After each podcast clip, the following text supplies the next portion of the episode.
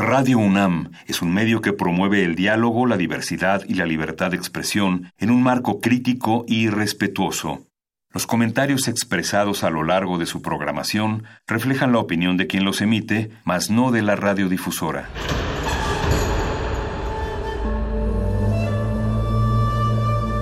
Un templo para la apreciación del ser mediante el sonido. mediante el sonido para nosotros. El sol sale durante la noche. Nuestros gritos llevan la mesura del silencio. Y el descontento está lleno de baile y risas. A todo, incluso a nosotros, nos resistimos. La universidad Ustedes y nosotros somos la Resistencia modulada. La ciudad tiene un nuevo punto de encuentro para el arte y la creatividad. Su conexión es a través de la música electrónica y su red se construye en la pista de baile. Sonar México, el festival de música electrónica e innovación y creación digital. Presentaciones de Skepta, Bad Bad Not Bad Richie Hottie, Cashew en Bad Sista, Fátima Al-Quadiri, Daniel Avery y muchos más. Y muchos más primera edición de la Plataforma Internacional de Sonar México. 5 de octubre, Parque Bicentenario, Ciudad de México. La Resistencia invita.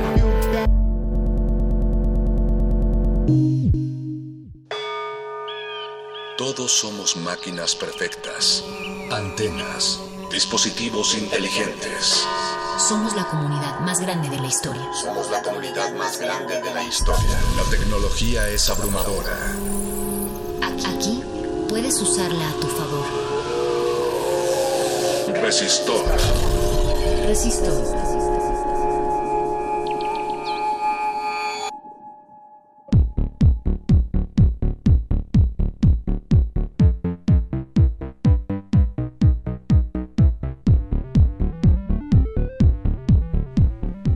Buenas noches, una noche más de ciencia y tecnología en esta su sección favorita Resistor, parte de Resistencia Modulada, parte de Radio UNAM en el 96.1 de frecuencia modulada, parte de la Universidad Nacional Autónoma de México.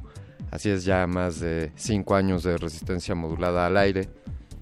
Y Resistor, parte de este gran proyecto importantísimo por parte de Radio UNAM para, para los jóvenes y para los universitarios en general.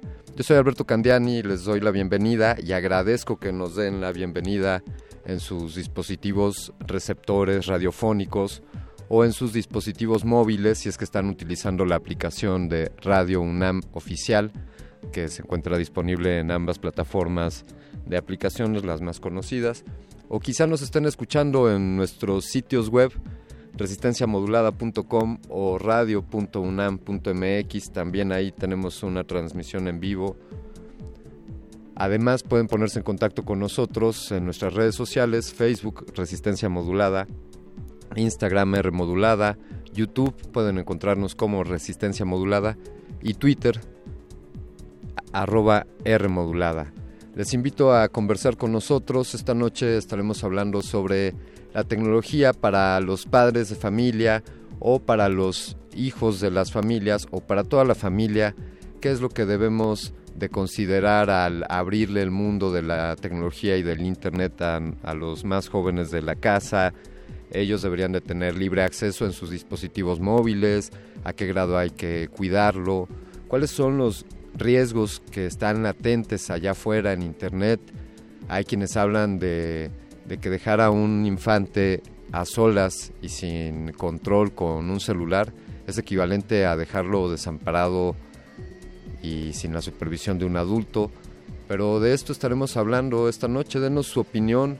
Ustedes tienen hijos, cómo se han acercado con ellos en cuanto al uso de tecnología. Les son familiares frases como ellos ya nacieron con el celular en la mano o ya traen el chip integrado, o quizá ideas como la de que, ah, pues háblale, háblale a mi hijo que él seguro sabe cómo configurarte tu celular o sabe cómo conectarte a internet, hasta dónde debemos de saber los adultos cómo apoyar a los infantes en cuanto al acceso a la tecnología, hay edades límites, cuáles son las restricciones, como decíamos, cuáles son los riesgos, el cyberbullying, la suplantación de identidades o incluso temas, temas más oscuros a los cuales pueden estar expuestos los jóvenes, los niños que tengan acceso a, a la tecnología.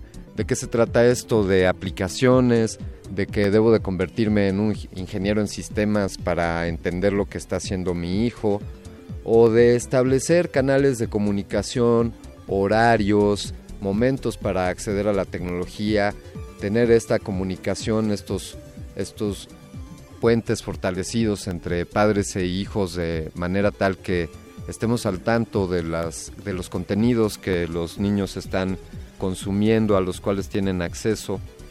Díganos ustedes cómo manejan la tecnología con, con sus hijos o si eres hijo, cómo manejas la tecnología con tus padres, ¿por qué no? Te invitamos a, a respondernos. Repito, estamos en arroba Rmodulada. Recuerda utilizar el hashtag resistor. Y vamos a comenzar esta emisión con algo de música. Esta es una pieza pues antiquísima, el, el Boogeyman, conocido como el Coco también, o el Señor del Costal o el Ropavejero, aunque a estas alturas llamarlo así podría ser un poco discriminatorio. Dejémoslo en el Boogeyman, el señor que llega en las noches y que puede asustar a los niños. Y esta versión también tiene ya algo de tiempo, interpretada por el señor Freddie King, también conocido como The Texas Cannonball o la bola de cañón de Texas, un guitarrista y cantante afroamericano de blues, y él, perfeccionó un estilo singular basado en distintas influencias de blues de Texas y de Chicago, así tuvo su banda y es reconocido con grabaciones importantes como Have You Ever Loved a Woman, y en esta ocasión vamos a escuchar, interpretado por Freddie King, The Boogeyman. Estás en Resistor. Resistor. your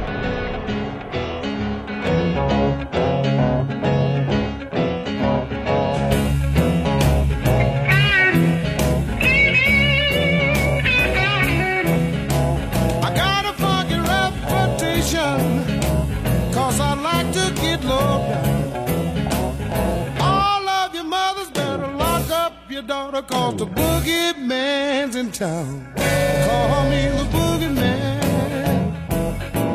Nobody can do it like I can.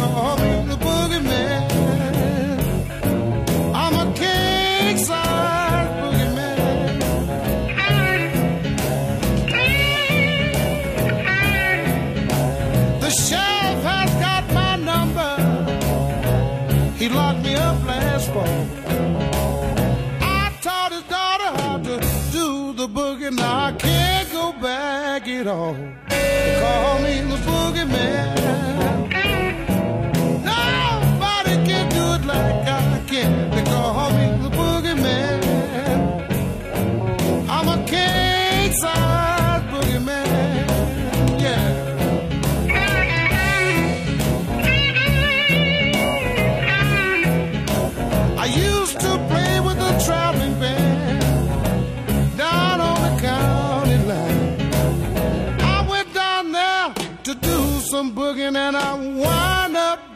Doing time. Call me the boogeyman.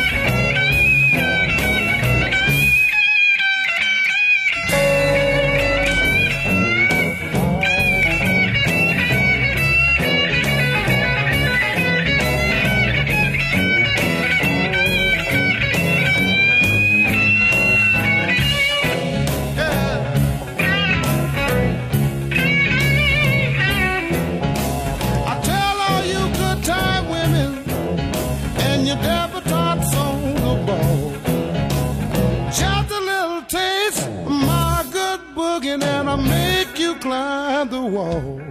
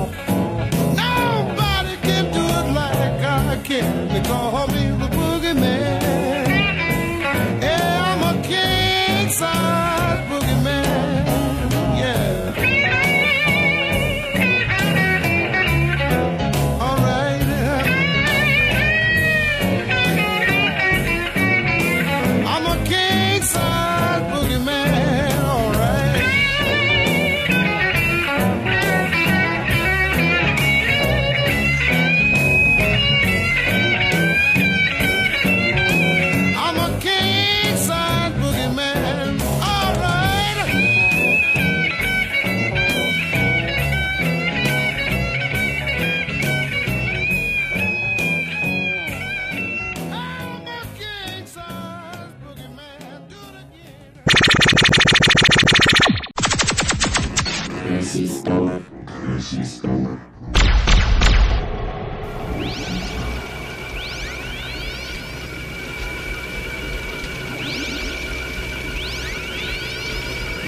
Organización de los Estados Americanos, la OEA, por medio del Instituto Interamericano del Niño, la Niña y Adolescentes, publicó un estudio centrado en el análisis de las amenazas a niños y adolescentes en algunas regiones de, de América y Centroamérica.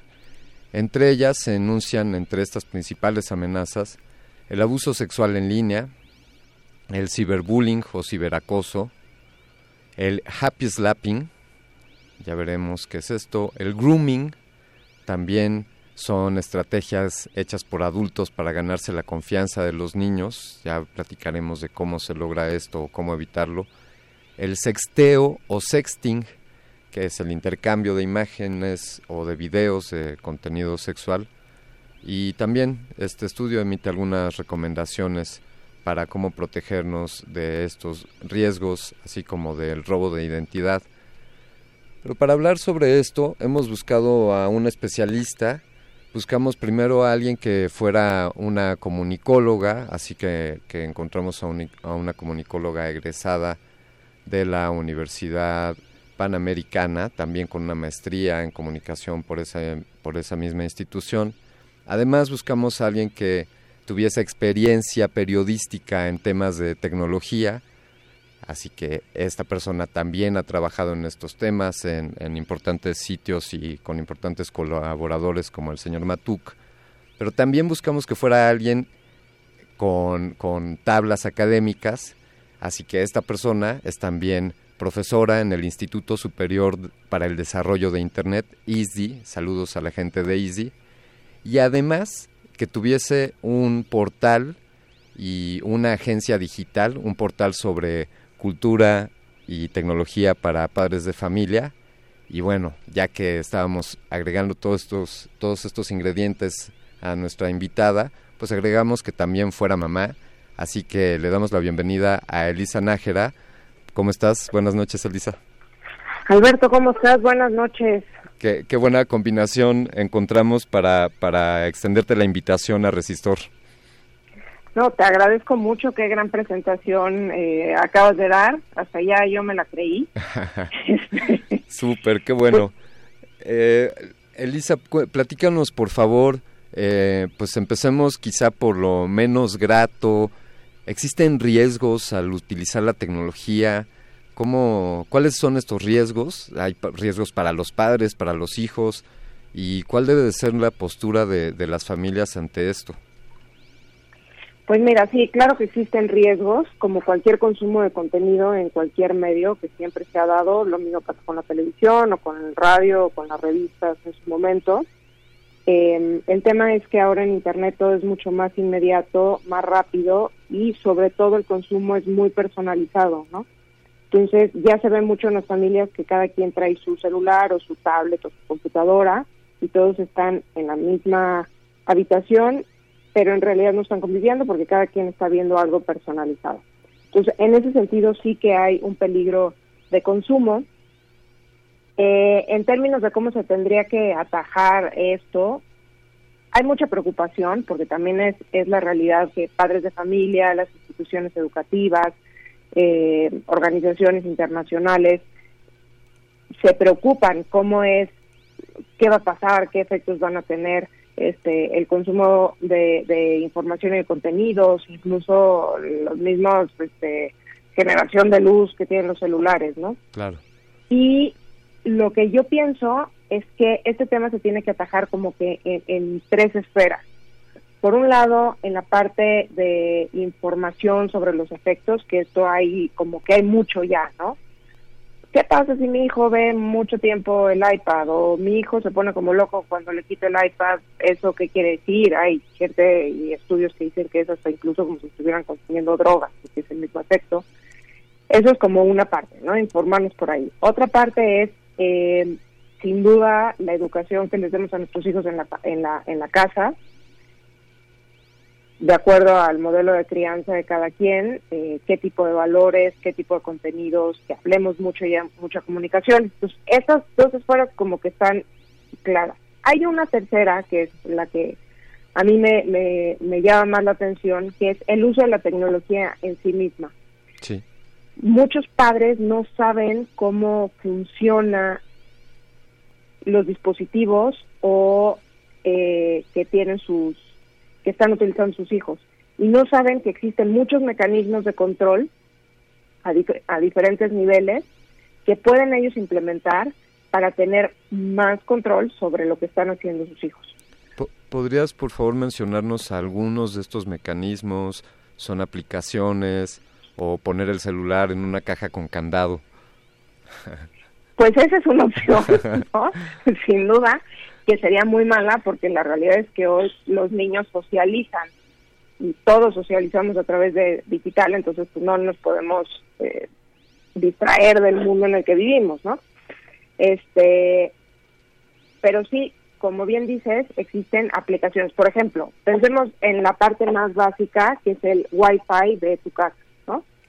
En el Wi-Fi de tu casa, tú puedes, eh, los, los, los proveedores de servicio te dan opciones para tener controles parentales ya de sitios para adultos, por ejemplo. No, no, no queremos tener acceso por ahí. Eso es como la primera capa que podríamos activar. Es decir, puede al, los radioescuchas que nos están acompañando, pueden ellos en su casa acceder a, los modems, a, las antenas de Wi-Fi que tienen en sus casas y hacer este tipo de restricciones? Sí, a través, generalmente tienen páginas de Internet, estos eh, eh, proveedores de servicios, y ahí mismo tú puedes generar una cuenta y te dice cuáles son las opciones que tienes para hacer como esa primera capa, ¿no? Que esa es como la más, la más básica. Eh, hay otra puede uno descargar aplicaciones. Hay incluso aparatos que se conectan a los ruteadores de los proveedores que están hechos para tener una capa de control a través de una aplicación. O sea, tú compras de cuenta uno de esos aparatos, bajas una aplicación en tu teléfono y configuras horarios en los que tienes prendido o apagado internet, configuras perfiles, eh, puedes ver historiales de navegación de tus hijos. Entonces, eh, cuando tú lees las reseñas de este tipo de, de, soluciones, pues los niños, sobre todo los adolescentes, pues las odian, ¿no? Claro. Porque tienen a los papás muy pendientes. Sí.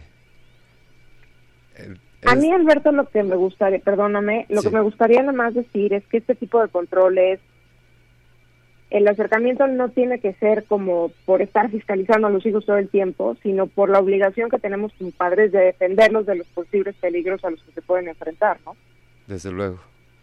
Es, decir, si, si yo encontrara que mi hijo se encuentra en un riesgo en el, en el mundo material, llamémosle en el mundo físico, pues evidentemente voy a tomar acciones para, para protegerlo. Esto, esto tiene una equivalencia en el mundo digital, Elisa. Efectivamente.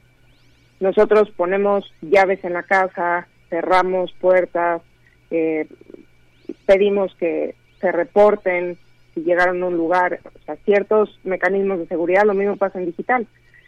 No podemos pensar que porque el niño o el adolescente está en la sala de la casa viendo el celular o la tablet o está jugando en línea en alguna consola, ya porque está sentado en nuestra casa no le va a pasar nada y está seguro, ¿no? La realidad es que es como si estuviera en la calle. Entonces, lo que nosotros tenemos que hacer es asegurarnos para que no le vayan a hacer daño. eh, como tú mencionabas al principio, pues hay muchos peligros alrededor de, todo el tema de consumo de Internet, hay depredadores que están ahí, y no es un tema para asustar a la, a la audiencia y decir todo es malo y todo está muy mal, pero sí para tener más conciencia y no ponernos en, en, en, la postura de a mí no me va a pasar nunca, ¿no? Claro, claro. Ahora, Elisa, hay un, desde luego una parte eh, radicalmente importante es eh, la seguridad este, ya nos has explicado estos mecanismos posibles eh, de supervisión o de restricciones. digamos que, que ya pasamos ese, ese oscuro camino y entonces nos podemos enfrentar ante los beneficios que otorga el acceso a Internet, es decir, el que, el que los niños tengan acceso a esta supercarretera de la información pues desde luego puede darles herramientas bastante valiosas, educativas, de entretenimiento. ¿Cómo, cómo debe ser esa parte? ¿Cómo debe ser el acompañamiento por parte de los padres? O incluso pregunto, las, las instituciones educativas, las escuelas también deben de ser actores presentes en, en esta etapa? Totalmente. Eh, hay, yo creo que la tecnología es algo muy bueno, tenemos que aprender a vivir, que es una, como, como te decía antes, es una nueva manera de socializar, es una nueva manera de aprender. Y entonces, en vez de satanizar y nada más poner el foco en las cosas malas, por supuesto que hay que tener muchas precauciones, hay que pensar cómo le podemos, cómo le podemos sacar provecho. Entonces, las escuelas pueden incluso tener programas de educación a través de, de, del gaming, por ejemplo, ¿no? Sí. Este, para que los para que los niños aprendan. Eh, otra cosa importante también es, eh, bueno, ahora con, con estas nuevas tecnologías de inteligencia artificial, de realidad virtual, pues hay ciertas aplicaciones que se podrían utilizar para mejorar el aprendizaje de los niños. Entonces, yo pienso que la postura más sana ante la tecnología es tomar precauciones, Sí. Como cuando un niño aprende, como, como cuando todos o alguien aprende a, conducir un coche, ¿no? Te dicen qué es lo que tienes que hacer y en qué te tienes que fijar y con qué tienes que tener cuidado, pero al final también te enseñan cómo manejar la herramienta para sacar el mayor provecho y que sepas llegar de un punto A al punto B, ¿no? Claro. Es un poco es un poco lo mismo. Es, es como saludos a mi papá. Él cuando me enseñó a manejar, pues lo primero que me enseñó fue el freno antes de enseñarme eh, las demás cosas del auto. Es, es un muy buen principio, ¿no? comenzar por esta parte segura y desde luego ya empezar a compartir esos contenidos y, y acompañar a los hijos. Creo que hay material valiosísimo, como ya lo has dicho, educa de manera educativa, lugares donde los niños pueden aprender sobre distintas áreas. Eh, pienso en un niño en, estudiando geografía pues con Google Maps o, la aplicación de Google Earth o quizá aprendiendo idiomas con aplicaciones de, traducción. ¿Tienes por ahí alguna algún sitio o alguna eh, alguna aplicación así que recomiendes que, que, te guste utilizar con tu con tu hijo? Pues mira, acabo de descubrir ahora en uno de estos eh, portales que de crowdfunding un proyecto muy padre de un pequeño robot de inteligencia con inteligencia artificial que ayuda a los niños a aprender idiomas a través de diferentes metodologías pedagógicas. Entonces, una petición ahora a Santa Claus podría ser, ¿no? Este, no sé si es más para mí o para mi hijo, pero eh, ese tipo de cosas a mí me llaman mucho la atención y me parece que son que son maravillosas. Existen también aplicaciones que puede uno descargar eh, para para que los niños jueguen y aprendan. Eh, también, por ejemplo, YouTube acaba de sacar un canal especial para YouTube de YouTube Kids, un canal especial para niños, que está interesante el acercamiento que hace Google porque lo que ellos hicieron fue diseñar diferentes perfiles para darle a los a los niños contenidos de acuerdo a su edad, ¿no? Claro. Entonces, para la edad hasta los 13 años tienen ciertos contenidos, para los niños que están más o menos en primaria tienen otro tipo de contenidos para desarrollar y ayudarles al tema de las de las habilidades, ¿no? Elisa, tenemos un, un comentario en redes sociales, en Twitter, Diana, fiel radio escucha de Resistor, gracias Diana, nos, nos comenta, tema interesante, en mi experiencia me desquician que estén en el celular enajenados, perdiendo el tiempo en ver memes, videos virales, por lo cual lo decomiso y no hay más bajo negociación y, y ya, después se los proporciona. ¿Qué, ¿Qué opinión te merece, Elisa? Yo creo que está bien poner reglas y yo creo que eso tiene que ver con el modelo de crianza de cada una de las familias. Entonces, Diana nos pone un buen ejemplo. Hay quien decide o les dice a los hijos que eh, tienen que cargar los celulares en la noche en el cuarto de sus de sus padres, por ejemplo. Eh, entonces, yo creo que está bien, cada quien tiene que poner reglas. Yo creo, otro aspecto que es para mí fundamental es el tema del conocimiento. Además de poner estas reglas, ¿qué redes sociales están visitando nuestros hijos? ¿Qué memes están viendo? Porque muchas veces es, ah, pues hay una red social ahí nueva que no sé eh, cómo se llama y pues ahí está metido el niño todo el tiempo y no sabemos ni siquiera los contenidos y hay incluso redes sociales que nos permiten poner restricciones de tiempo, por ejemplo, ¿no? Exacto. Entonces, que eso es un complemento a lo que está haciendo Diana con sus hijos, por ejemplo, ¿no? Pienso, pienso en Johann Gutenberg, por allá de 1400 y tantos, al haber inventado la imprenta y entonces al restringirle el acceso a sus hijos a los libros, así como dicen que Steve Jobs hacía con sus hijos en cuanto a restringirle el acceso a, a los dispositivos móviles. Así me imagino a Diana y, ya nos lo has dicho, es una, es una buena práctica, ¿no? Establecer horarios y, todo esto. Sí, por supuesto.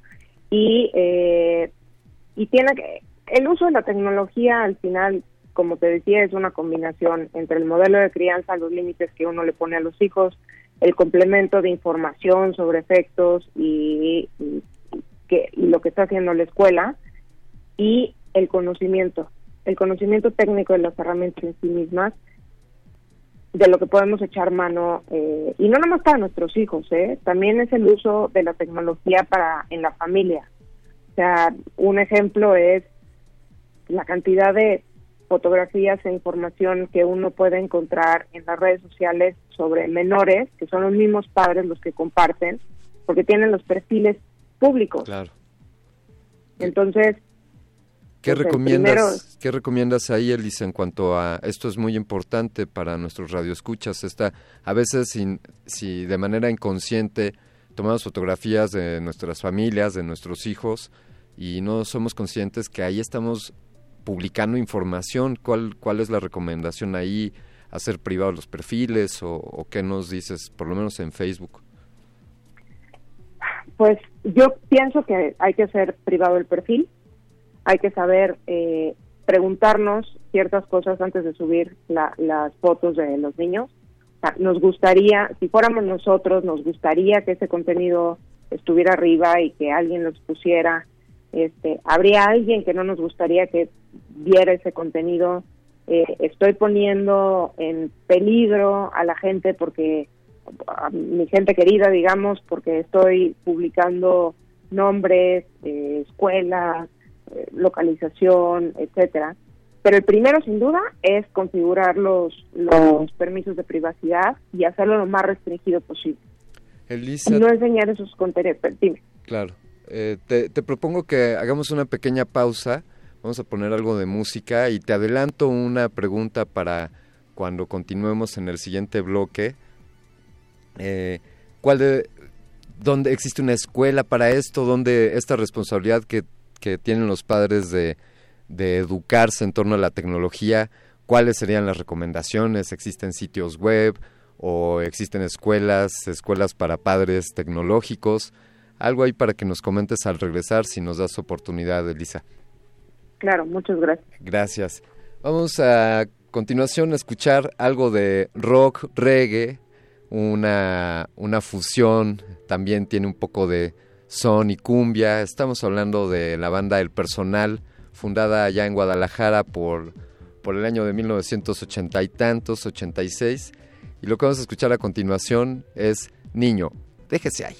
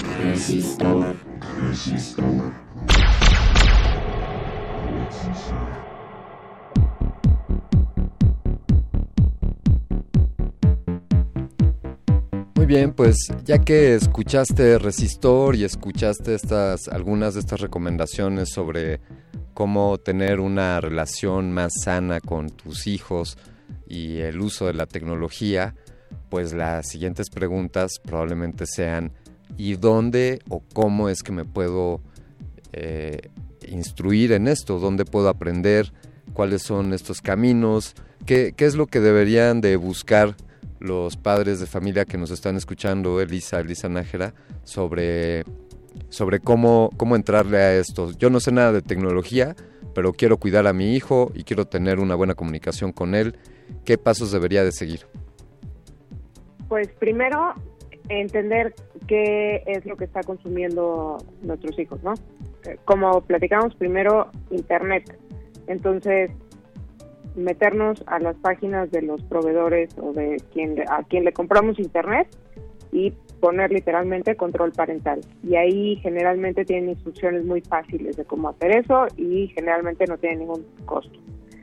Después, si los niños están utilizando tablets o están utilizando eh, celulares, también hay que meterse a buscar a internet este, casi todos casi todos los dispositivos y todas las marcas tienen en sus páginas de manera más o menos sencilla donde se puede meter uno para ver cómo se configuran los los controles y los accesos y todo eso.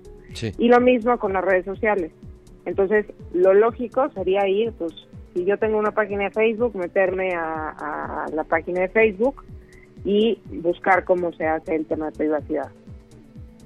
Ahora, sí nosotros lo que hicimos fue centralizar, o estamos centralizando toda esa información en una plataforma de, información digital para los papás, este, justo para facilitarles el cómo hacer las diferentes cosas. Claro, este es uno de los proyectos que de los cuales tú eres fundadora y entendemos que, que está recién nacido. Cuéntanos, por favor, en qué consiste, cómo se llama y cómo podemos conocerlo.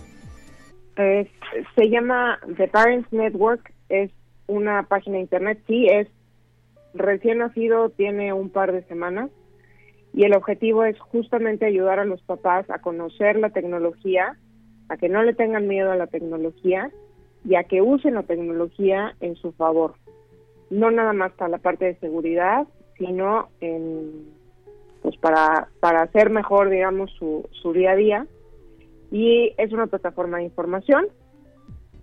Más adelante vamos a tener cursos en línea y también eh, vamos a impartir eh, cursos en, en la escuela. ¿Quiénes, ¿Quiénes están colaborando o las plumas que están en esta plataforma? ¿De dónde se alimentan? ¿Cuáles son sus, sus credenciales para, para hablar sobre estos temas?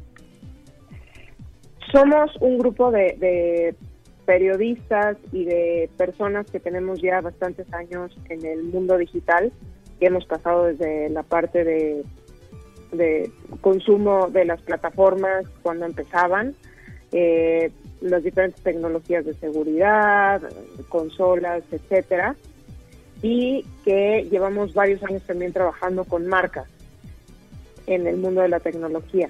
Entonces, todos estamos escribiendo de lo que nos preocupa, de lo que nos gustaría transmitirle al público en general. Y también estamos invitando a, colaborar a diferentes personas especialistas, por ejemplo, en, comunicación, que tienen doctores que tienen investigaciones eh, precisamente sobre este tema de alfabetización para padres de la Universidad Panamericana eh, especialistas en privacidad de datos eh, y básicamente somos ese grupo de, personas, ¿no? ¿Cuál es el, el sitio web, la URL? Es eh, www.theparentsnetwork.info. Muy bien, ya lo, ya lo estamos compartiendo por acá en redes sociales. Elisa, oye, quiero aprovechar que, bueno, que estábamos hablando contigo y hay un par de comentarios también en Twitter arroba R modulada. Recuerden, si tienen ustedes alguna sugerencia o si ustedes nos pueden comentar alguna herramienta que ya estén utilizando para, para proteger a sus hijos, por favor, compartan. Y te decía que Martín Valadez nos ha hecho un par de comentarios. Nos dice, también hay hijos que con tal de usar libremente sus gadgets, mantienen a sus padres en la ignorancia tecnológica. Y también Martín nos dice, aunque también hay padres que tienen un pensamiento retrógrada y no les interesa aprender sobre las nuevas tecnologías, dejando solos a sus hijos. Un poco ilustraba lo que ya nos decías, pero ¿qué, qué nos comentas respecto a estas visiones que tienen algunos padres y que tienen algunos hijos? Yo creo que sobre todo los adolescentes están diseñados para cómo darle la vuelta a los papás, ¿no? O sea, todos pasamos por esa etapa y para eso estamos diseñados, ¿no? Sí. En algún punto de la adolescencia. Entonces, con esa lógica, lo que tenemos que, que entender es que hay una parte, hay un componente de confianza y de educación en, la libertad a la gente que no, no podemos estar fiscalizando y tener, estarle respirando en el hombro a nuestros hijos porque les va a caer gordo y puede resultar contraproducente, en mi opinión, Sí. ¿no? Entonces sí hay una parte de componente de confianza y ya está. Pero no, los padres sí que no podemos tener la postura de es que eso es muy nuevo y yo no sé. Y entonces como no sé, no consumo y no investigo y no sé de qué se trata. Esa es la postura que no podemos tener. Entonces, si nuestros hijos están metiendo en una nueva red social, los primeros que tienen que conocer esa red social son los padres. Claro, claro. Eh, Elisa, me, me permitiría, bueno, si me permites, quizá abonaría a los riesgos que están en torno al uso de la tecnología e Internet para padres e hijos, pues la ignorancia, ¿no? Quizá podría ser el primer gran peligro, ya que si somos ajenos, no, no porque no lo usemos o porque no lo conozcamos, va a desaparecer el peligro, ¿no? Si, si los padres toman una postura de, de mantenerse al margen, pues eso es per se un, un peligro latente.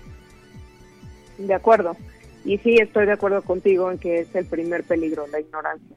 Entonces tenemos que salir de la ignorancia. Sí, sí es pesado, sí, a veces no vamos a entender a la primera, a veces vamos a necesitar ayuda, sí. Pero vale la pena hacerlo. Como, le, como te decía al principio, nosotros somos los responsables de la seguridad de nuestros hijos y de la gente que vive en nuestro hogar. Entonces, así como estamos preocupados de con quién se llevan y las amistades que tienen y cómo van en la escuela, y a dónde van, etcétera, lo mismo tiene que ser en digital. Entonces, sí es cierto que lo que no se vale es la postura de es muy nuevo para mí y yo no sé. Hay que remangarse y meter y preguntar. Oye, y además, bueno, creo que eso ya lo, lo podemos comentar también entre los que ya le entramos, los, los que pasamos ese pequeño bache de resistencia y, trascendimos y le entramos a la tecnología, pues también esto conlleva grandes satisfacciones, ¿no? Una vez que ya entendiste esta aplicación con tu hijo o que puede, sabes cómo controlar el acceso a las redes Wi-Fi, creo que tiene una recompensa eh, también tácita. Claro, porque es un punto de coincidencia. Sí.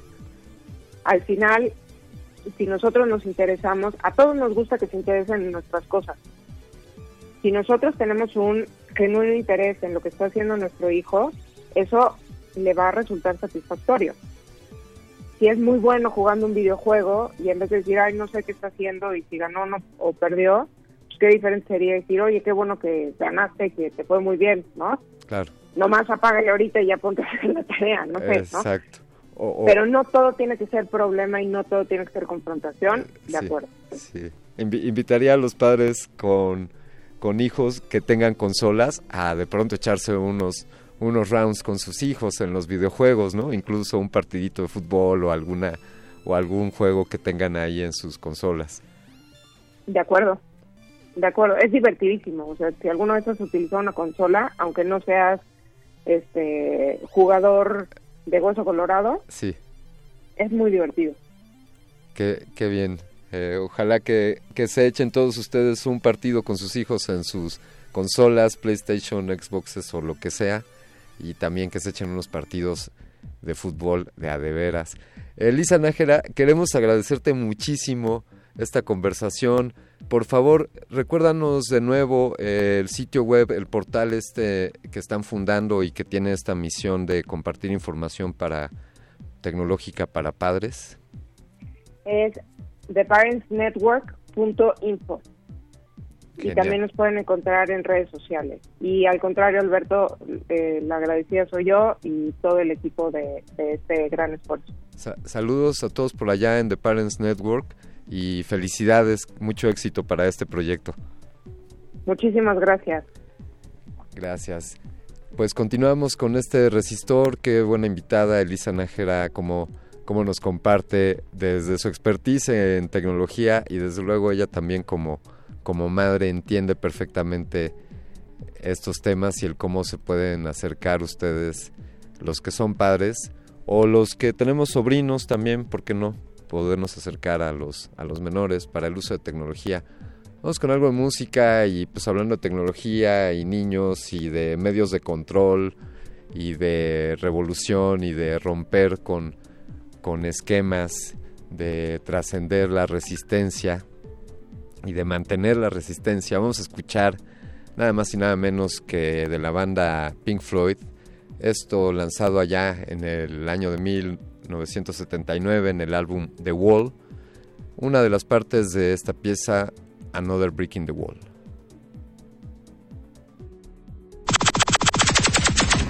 Resistor.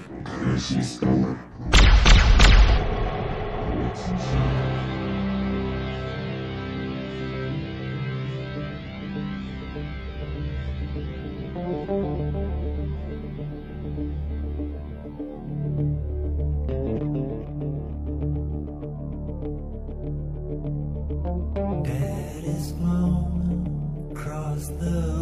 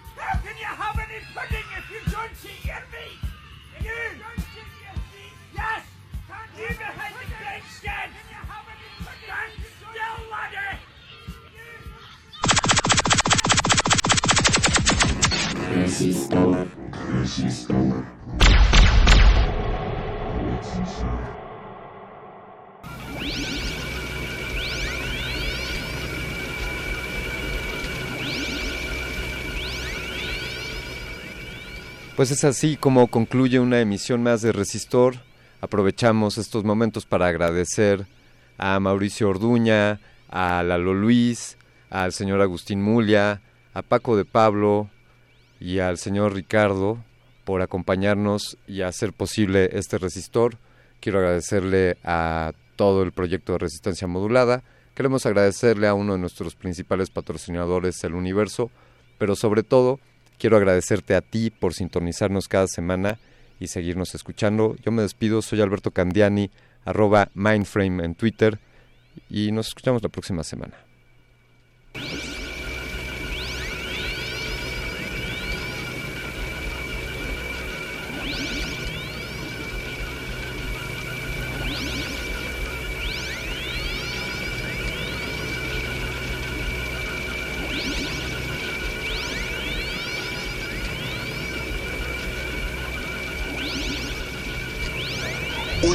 Enseñanza del día. Siempre hay que mirar las cosas desde el lado positivo. Si no lo hay, descarga la actualización. Descarga la actualización.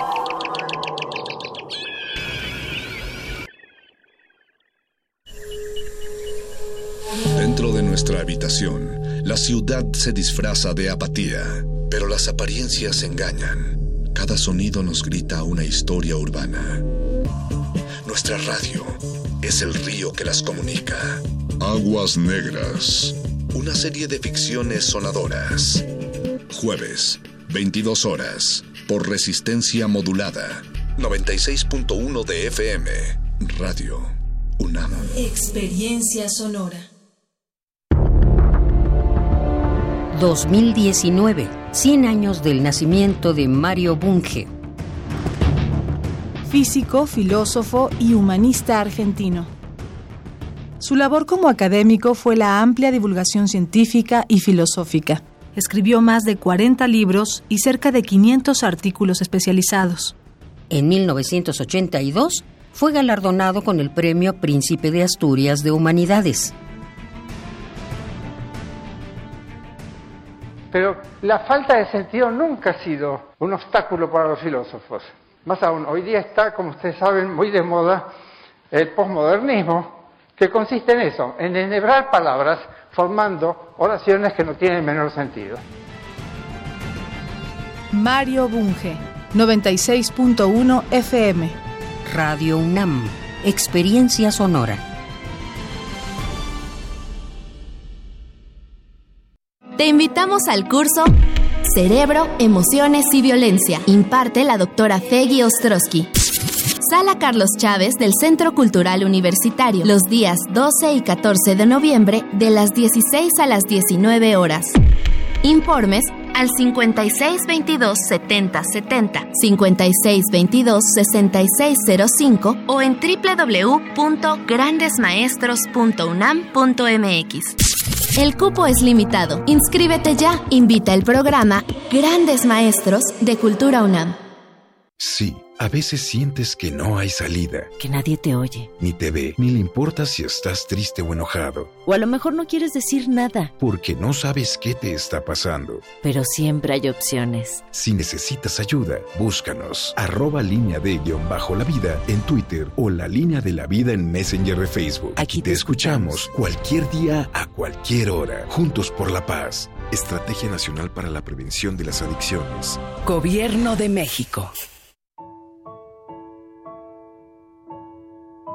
Los días se volvieron años en el patio de su casa, viendo a la abuela leer novelas picantes.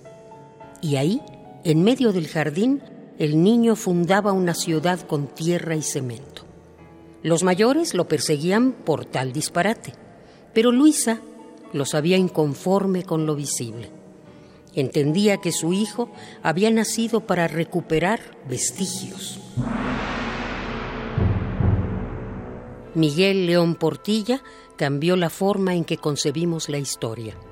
Es autor de obras como La filosofía náhuatl, La visión de los vencidos, literaturas indígenas de México, Tonantzin, Guadalupe y de más de 500 artículos científicos publicados en todo el mundo. León Portilla dio cátedra en la Facultad de Filosofía y Letras por más de medio siglo y la mayor parte de su vida la dedicó a investigar el mundo indígena e hispano desde su pensamiento, su filosofía y su cultura. Más de 30 doctorados honoris causa e incontables premios dan fe de que León Portilla abrió las puertas de la historia mexicana al mundo. Y que hoy día, a pesar de todos nuestros programas, ahí vamos saliendo de ellos. Es un hecho que vamos saliendo de ellos y que empezamos a ser más respetados, yo creo, ciertamente, ¿no? Yo siempre digo, México es un país realmente importante, no es patriotismo, es la verdad.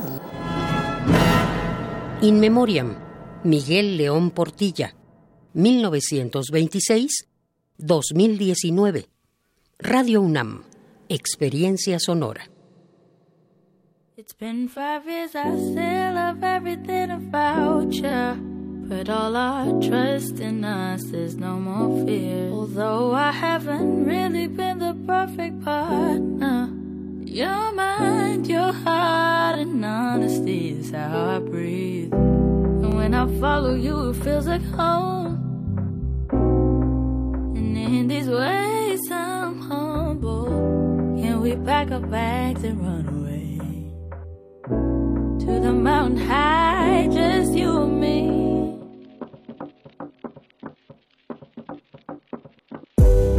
Hit me like a storm on a summer's day. Never had a love that made me feel this way. Whenever you're away and I can't seem to reach you. Of your smile and then it's like you're here. You taught me how to love myself and now I feel it. Your heart and my heart will beat the same rhythm. And when I follow you, it feels like home. And in these ways, I'm humble. Can we pack our bags and run away? To the mountain high, just you and me.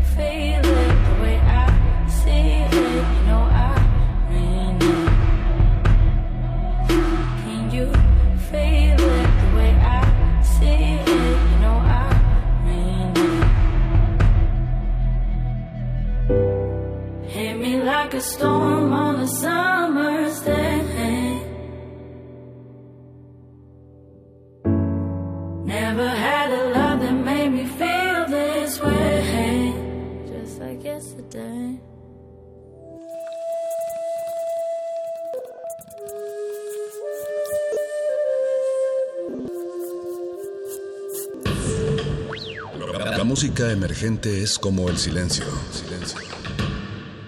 Presente a nuestro alrededor. Pero audible solo para quienes tienen disposición de escuchar. Como todos, en este campo de cultivo. Cultivo de ejercios.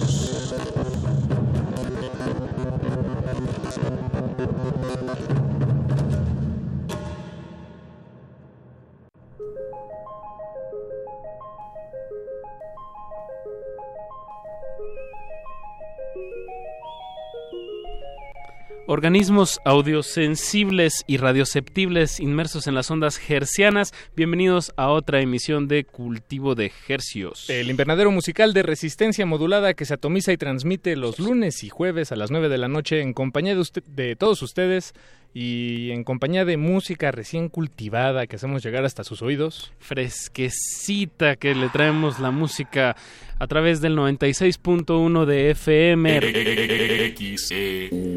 Radio UNAM, la salvajemente cultural. Transmitiendo en vivo desde el Valle de México, desde la colonia del Valle también.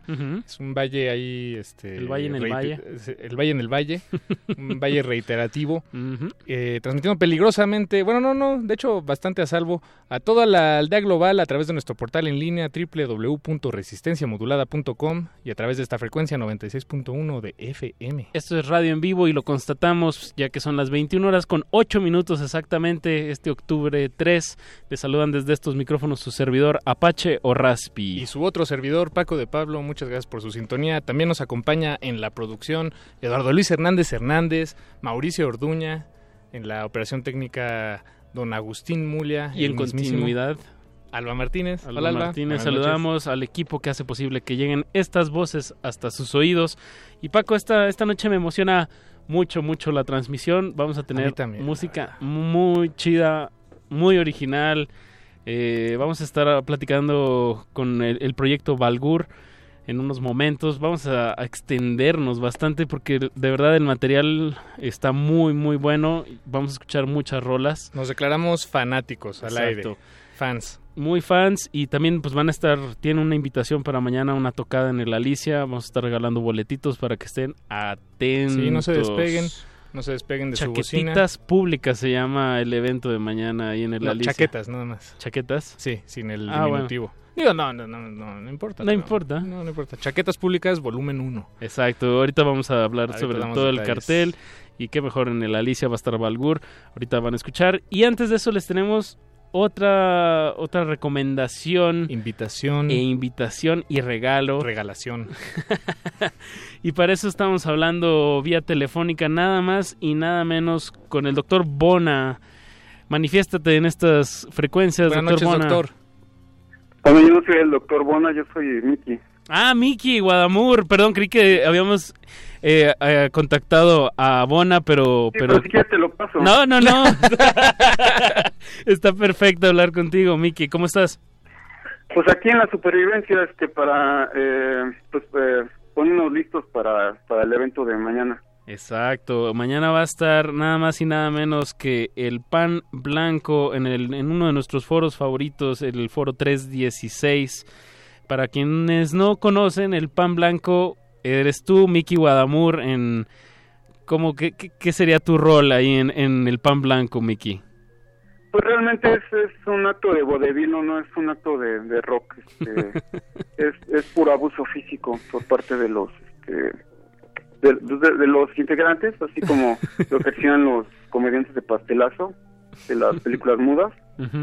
Y eh, sí, realmente es, es el espíritu Exacto. Eh, con el que se hacen las, las cosas, dado que pues hay, hay un montón de grupos que pues realmente se aparecen en escena como si estuvieran en la sala de su puta casa. Entonces, tratamos de, de, de, establecer un contraste con, eh, con eso no es el ese no es el caso del pan blanco, como dices ¿Qué bien. pasó? Que ese no es el caso del pan blanco. Tú estás en el escenario eh, cantando y moviéndote constantemente mientras está Tropicasa en la Carlos y Casa en la batería y el doctor Bona en los sintetizadores. También recuerdo que acompañan a veces tu, el show con ilustraciones tuyas, Miki.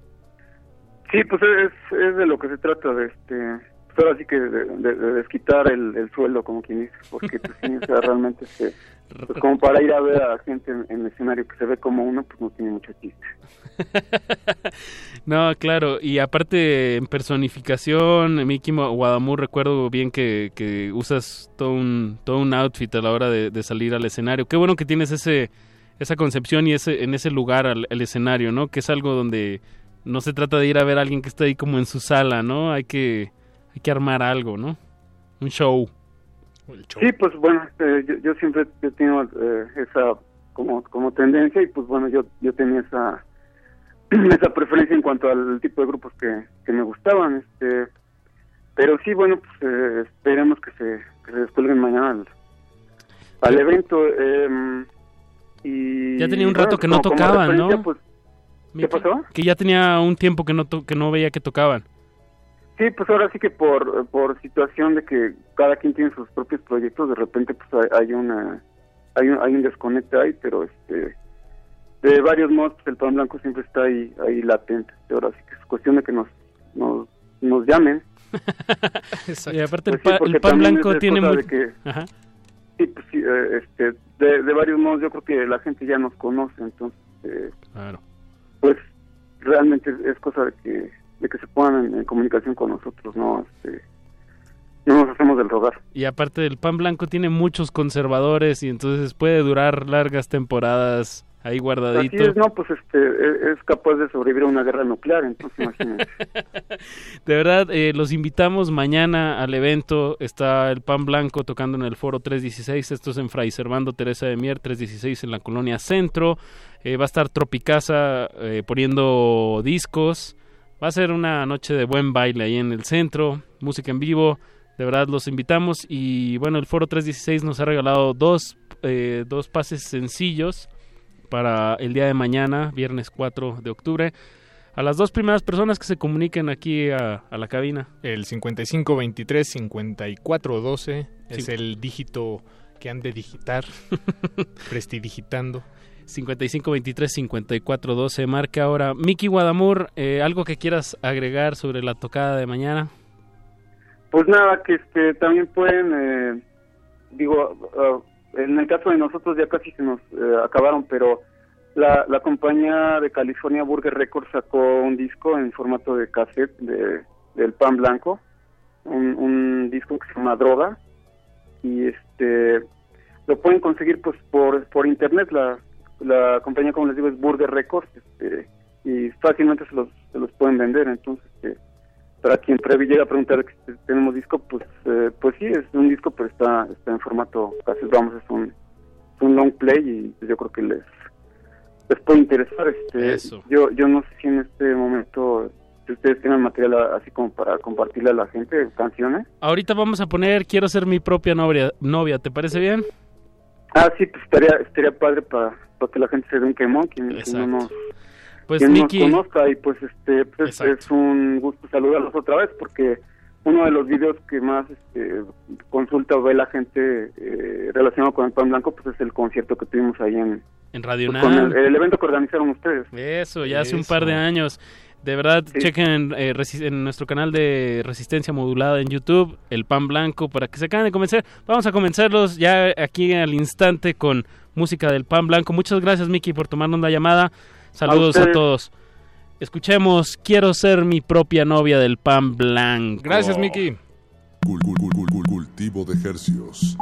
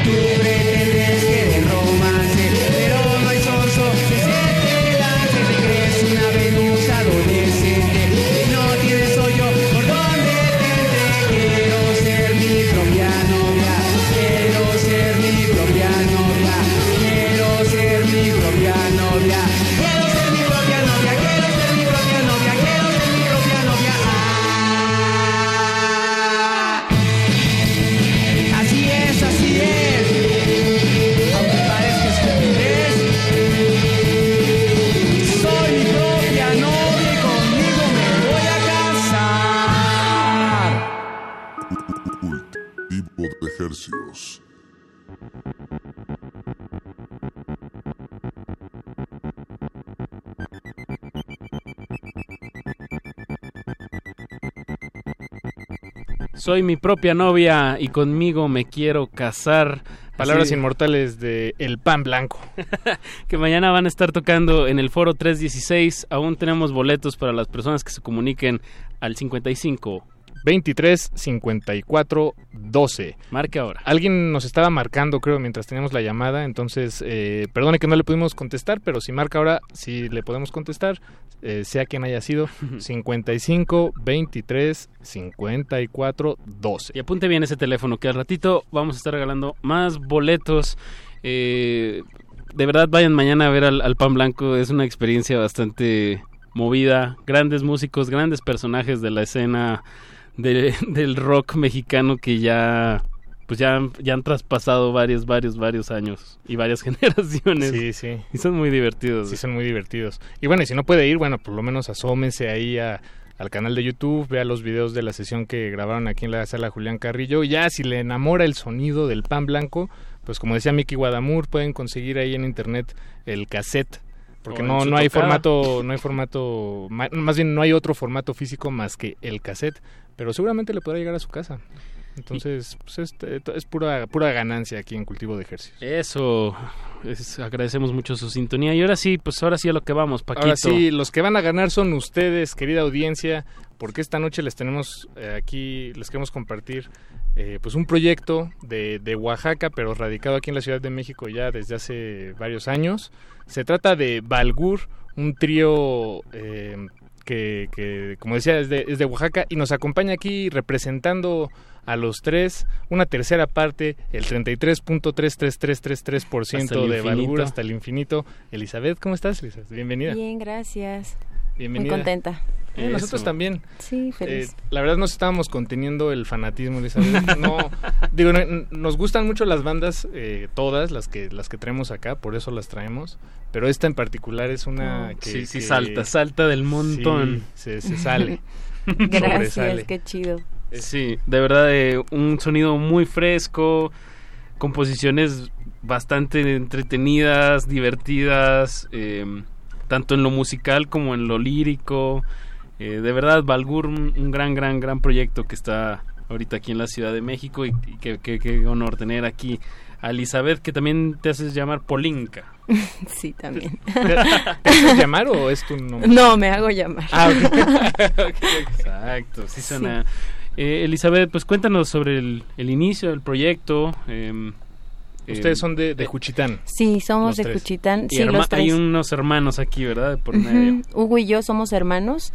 Pues yo inicié el proyecto como con canciones que tenía allí guardadas, composiciones mías y llegué con mi hermano que pues es músico también y le mostré algunas de las composiciones que tenía y empezamos a armar juntos como los arreglos hace como tres años más o menos planeamos hacer un disco y fue un poco lento porque la verdad este pues estaba muy caro todo este Como el sí ajá sí sí sí el estudio y cómo lo queríamos no queríamos mezclar con una persona un ingeniero en Argentina queríamos masterizarlo eh, en Estados Unidos y que sonara quizá un poco diferente eh, bueno, lo, lo que teníamos en mente era lo que queríamos. Y pues empezamos como a, a trabajar, a tener así algunos, este, sí, sí, sí, a hacer algunos ahorros.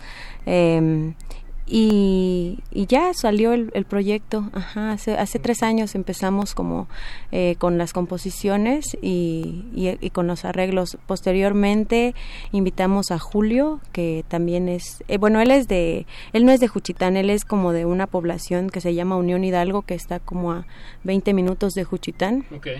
Y también es músico, arreglista y empezó como a hacer arreglos. Es- Esta es la, la primera banda que, que, que tienen, por así decirlo, Sí. tú y tu hermano. Es Sí, sí, sí. Primera, su primera aventura musical formalmente. Sí, sí, sí, así es.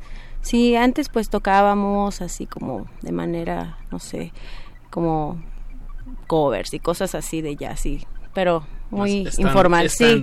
Sí, sí, sí, muy informal y ya. Bien, porque digo, eh, ahora que, lo mencionas, pues para, para, un primer disco, como tener esa, pues esa, ese, eh, esa ambición de, que quede bien grabado, de, ya tener a alguien ubicado en Argentina y alguien ubicado en Estados Unidos para, para que sume al, sonido que están buscando, eh, pues a mí me habla de, de un compromiso con, con, la música, ¿no? Bueno, con, la, con su música. Eh, que me parece admirable. Hacerlo lo, mejor posible que uno pueda. Sí, eso queríamos, queríamos como buscar. Eh, a veces somos un poco, bueno, somos muy exigentes con nosotros mismos, a veces, sí.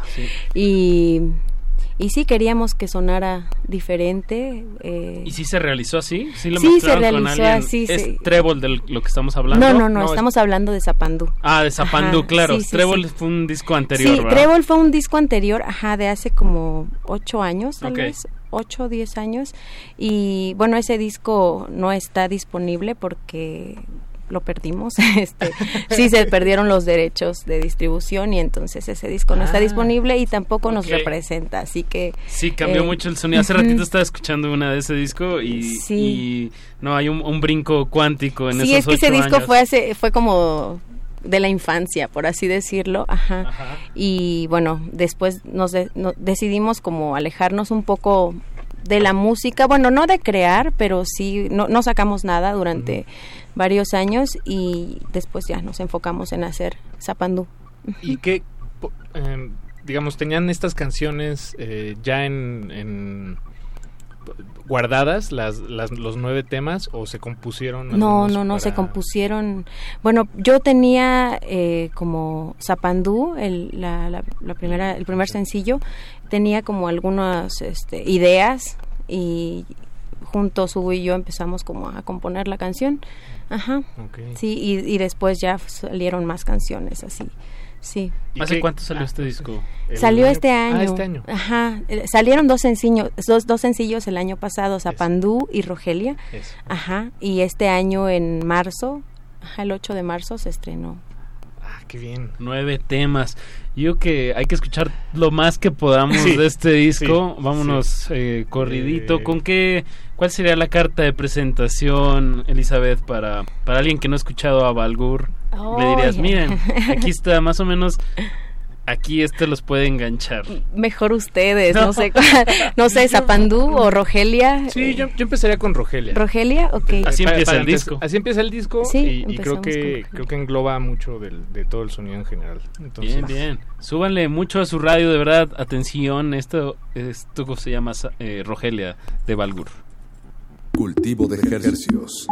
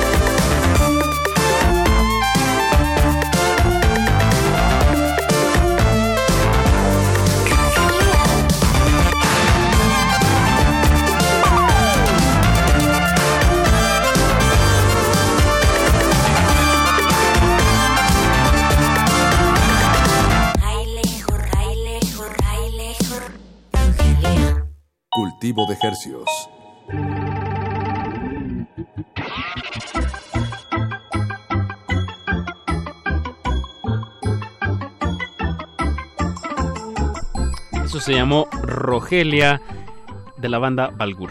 De la banda Balgur nos está acompañando aquí Elizabeth en cabina representando a, a toda la sí, banda. que siguen allá en Oaxaca. Llegan mañana, temprano. Eso, porque mañana van a tocar. Sí, mañana tocamos en el Multiforo Alicia a las 9, ujú, con varias bandas ahí muy chidas. Muy, muy El chidas. cartel De, un- está buenísimo, de una vez ¿eh? digo más o menos cuáles bandas van a estar. Belafonte, bueno, va a estar ellos sí. Belafonte Sensacional, Grandes Consentidos aquí del espacio, Sí, va a estar el no, Hospital de México.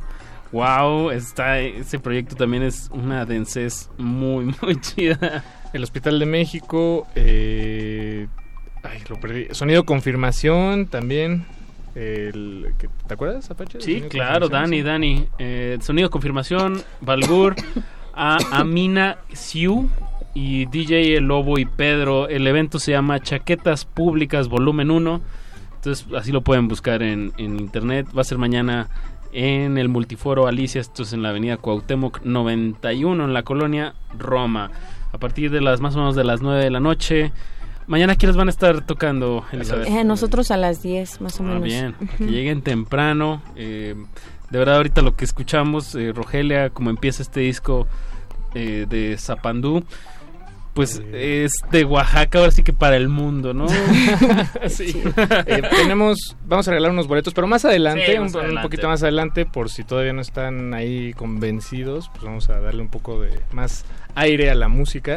Eh, por cierto, este tema, Rogelia, que acabamos de escuchar, está cantado en, en zapoteco, Así es, zapoteco del Istmo de Tehuantepec. que me, me- nos contabas, Elizabeth, bueno, me contabas, Apache no lo sabe todavía, pero eh, tú y tu hermano crecieron escuchando el zapoteco. También Julio, sí, Ah, los tres, Julio. sí, Ah, sí, ok. sí, los tres. Bueno, de hecho, bueno, en nuestra región es como muy común crecer así.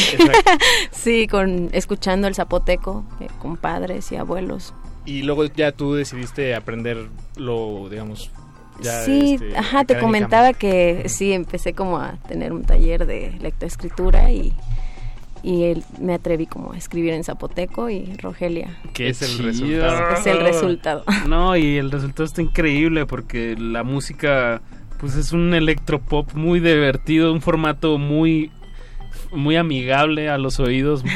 Y qué mejor que, que tenga este, este trasfondo también de, pues, que te represent, los representa a los tres de, de una lengua, pues, de, de donde son, de Juchitán. Así es. El video, em, platicábamos también, lo, lo, lo dirigió Marta Maya. Marta Maya, que... que Sí, Quizá la conozcan por... pues está haciendo muchos videos Exacto. y campañas publicitarias, Así ¿no? es, Trabaja en sí, Asco sí. también. Sí, es, eh, pues es todo un estilo, ¿no? sí, tiene- Ahorita tiene de, una- de videos de internet, ¿no? Tiene una visión ahí estética muy muy particular. ¿Cómo, cómo dieron con ella, con Marta? Ay, ¿cómo dimos con Marta? A ver. Ah, ah, porque ella hizo la postproducción de nuestro primer video de Zapandú. Ajá. Ok. Ella editó ajá, el Y se- video y y, se prendió, así que hay que hacer otra. sí, no, y nos gustó mucho y pues la buscamos y ya. Ya, Empezamos como a, a platicar y nos gustó mucho el resultado. Grabamos ahí en los estudios de Asco. Ah, ok, todo eso es ahí. Sí, sí, sí. Con razón. Sí, pues es, es un es, es interesante cómo eh, además de, de- de la música, pues eh, cuando uno tiene un proyecto, eh, una banda, pues, un proyecto musical, eh, tam- también influye o afecta el, eh, las relaciones de, de la gente que orbita alrededor. Sí, sí, ¿no? y justo también en la grabación del video conocimos a César, César Ortiz, que él, él también, él dirigió el, el video del Pozo. Eh, Ah, sí, estaba allí chido. como asistiendo ajá, el video de Marta Maya y ahí conocimos a César y luego nos fuimos a Juchitán con César a, grabar el pozo, ajá. Ahorita. Pues ¿por qué no ponemos el pozo? Sí, Sí, Digo, sí, para, para, para poner eh, pues las más canciones que podamos. Apache. Exacto.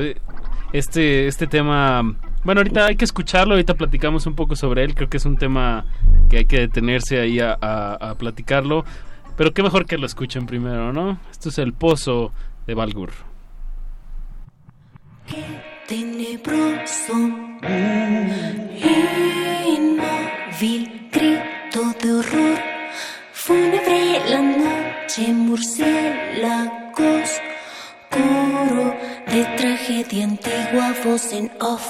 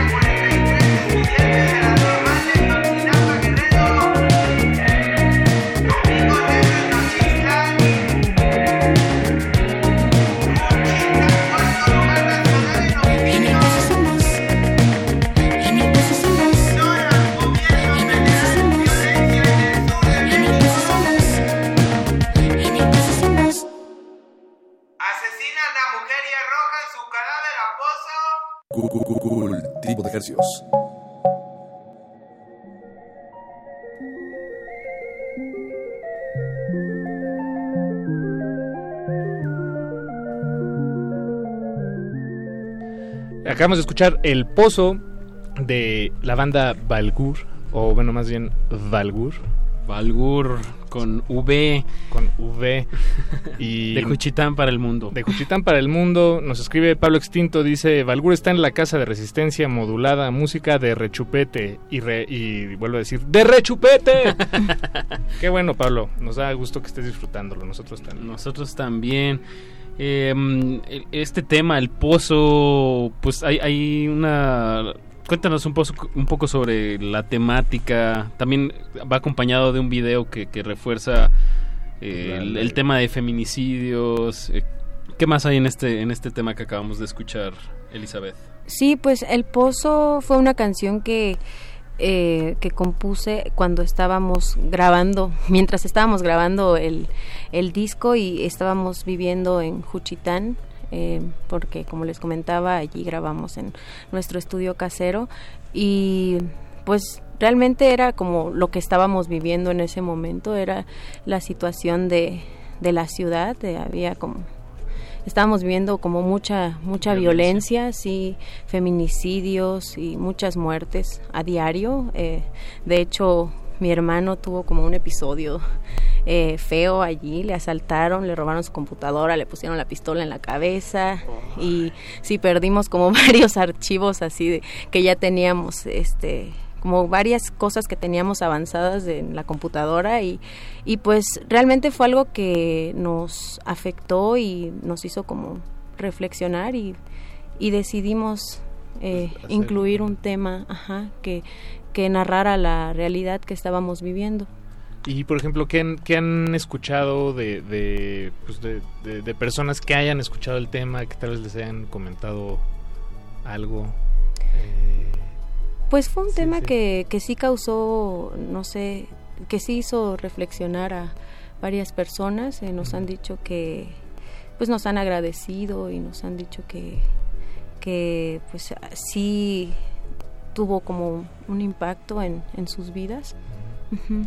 Porque además, algo que se me hace muy in- interesante, de, vaya, del, del- digo, más allá del, del- de lo que trata la canción, es como, eh, pues es un, un tema muy eh, lamentable, eh, muy oscuro, eh, con un trasfondo muy violento, pero la canción, la melodía es, Es más bien como que, como que brinca, está brincando y, y- y es un, un Sí. contraste, ¿no? Como Sí, una- de hecho eso queríamos lograr, eh, lograr eh, Que no fuera lúgubre, como que ajá, ya es el tratar de, tema. ajá, de encajar un tema serio en una canción pop.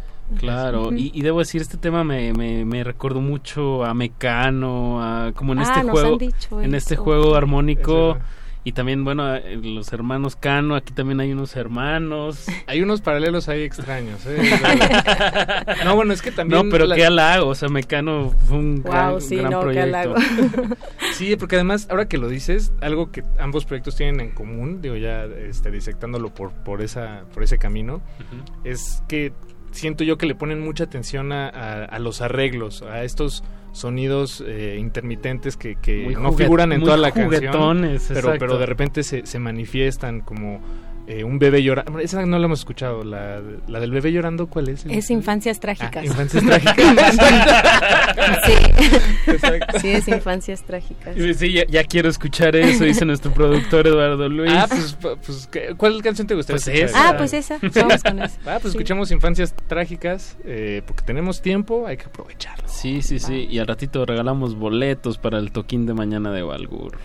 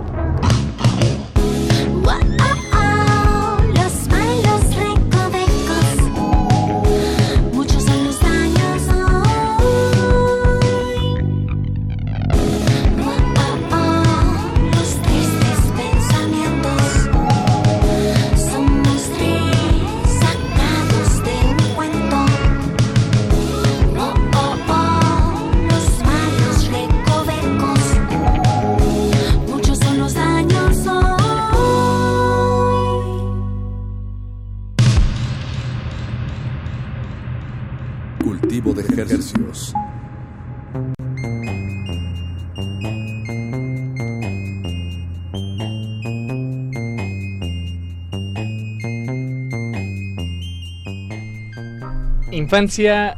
Infancias trágicas. Infancias trágicas. wow. wow, wow.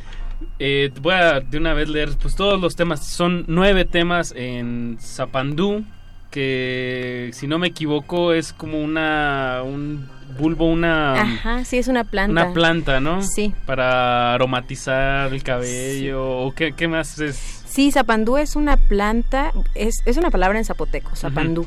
En español se llama chintul y es una planta, una raíz. eh, las mujeres zapotecas solían como perfumarse el cabello con, con esta planta y yo crecí viendo a mi abuelita así, entonces de allí viene el nombre zapandú. Son nueve temas. eh, ya escuchamos Rogelia, ya escuchamos Infancias Trágicas, el tema que acabamos de escuchar, y ya escuchamos El Pozo. El Pozo. Eh, nos queda Vampiro, Bupu, Zapandú, Joyas, Texas y Desnudx. Sí. ¿Qué tal si escuchamos el, el tema que lleva el disco? O sea, el- Sí, o el o- que tú quieras, Elizabeth. ¿Cuál, cuál quieres compartirnos? ¿Qué escogimos nosotros? Vampiro. Ah, va, Vampiro. escuchamos Vampiro. Cuéntanos un poquito sobre el tema. Ah, hay que regalar Hay los que regalar boletos. los boletos de una vez, eso sí, tenemos que hacerlo antes de que caiga el programa. Eso. Eh, mañana, como ya lo decíamos, estarán tocando en este evento llamado Chaquetas Públicas Volumen 1, ahí en el Multiforo Alicia, en la Ya colonia quiero ver el Roma. volumen. sí, exacto, sí. Y bueno, tenemos cuatro boletos sencillos para las primeras cuatro personas que se comuniquen con este programa al 55 23 54 12. Estarán anotados en lista, es para mayores de edad. Exacto. 55 23 54 12. 55 23 54 12. Sonido confirmación, Belafonte Sensacional, Hospital de México, Balgur, Am- Amina Siu, que creo que es esta Paulina Laza, que hace como, exp- eh, como experimentación sonora. Ah. DJ. El Lobo y Pedro, y en los visuales Andrea Grain. Un gran evento mañana en el Multiforo Cultural Alicia, en la colonia Roma, Cuauhtémoc 91. Vayan, corran la voz, se va a poner chido. Todas esas bandas en un solo lugar no las tiene ni Obama. Cuatro boletos sencillos a las primeras cuatro personas mayores de edad que se comuniquen aquí con nosotros. Mándenos saludos, ya están sonando los teléfonos. Eh, si está ocupado, esperen unos segundos. Sí, solo tenemos un Mau. Exacto, gracias Mau por estar tomando las llamadas.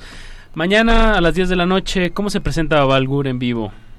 Pues somos nosotros tres. Hugo, Julio y yo. yo ¿En instrumentación? ah, los- eh, yo con un Casio, eh, Hugo, Tecladito. sí, un teclado Casio, y Hugo eh, la caja de ritmos y batería acústica La- también. las sí, sí, mezclan.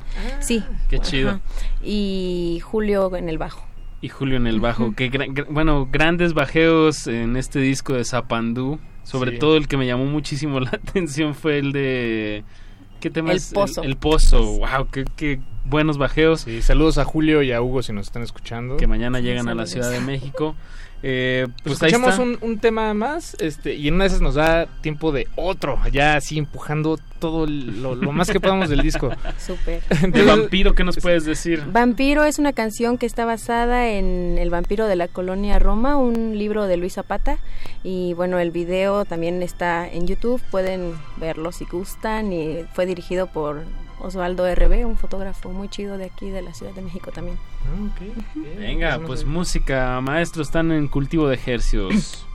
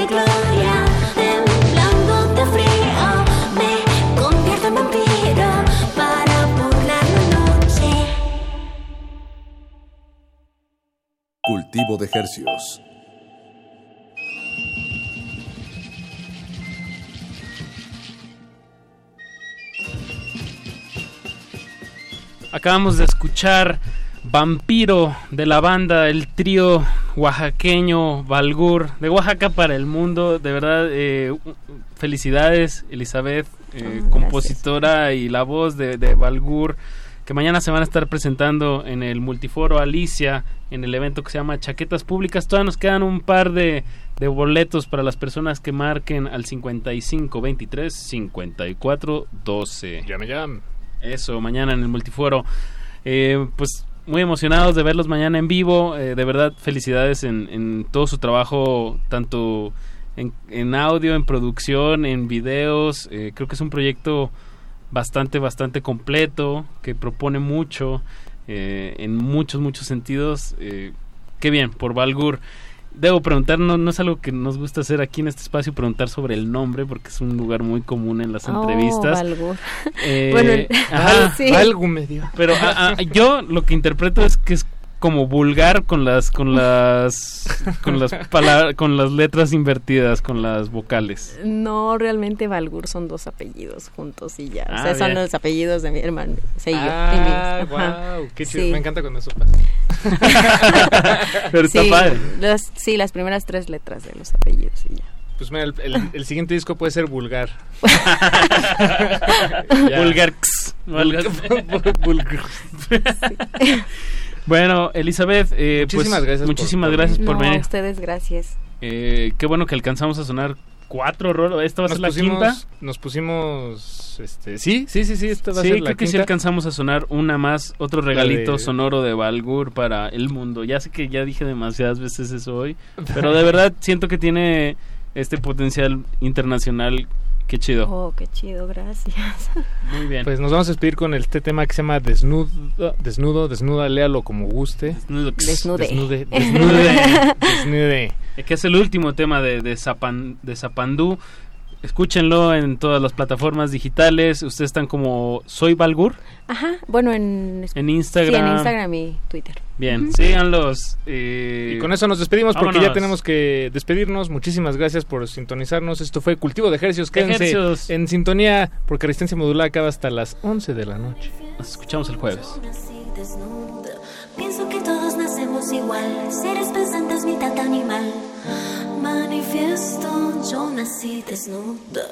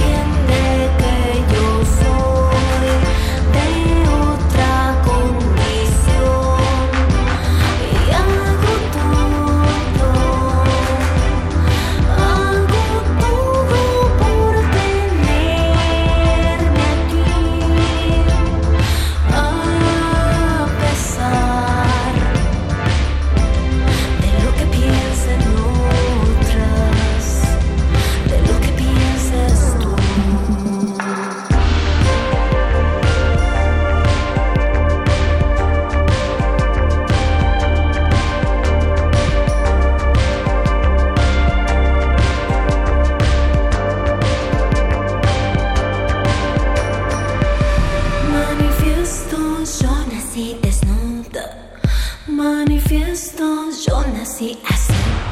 Teóricamente es algo normal.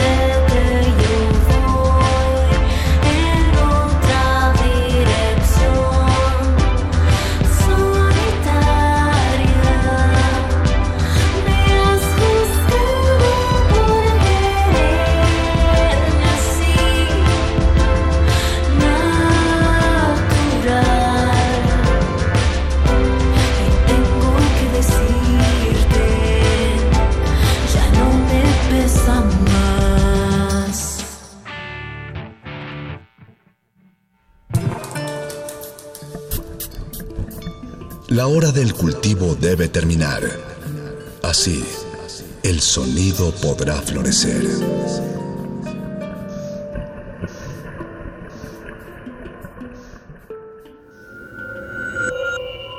Escuchas 96.1 de FM.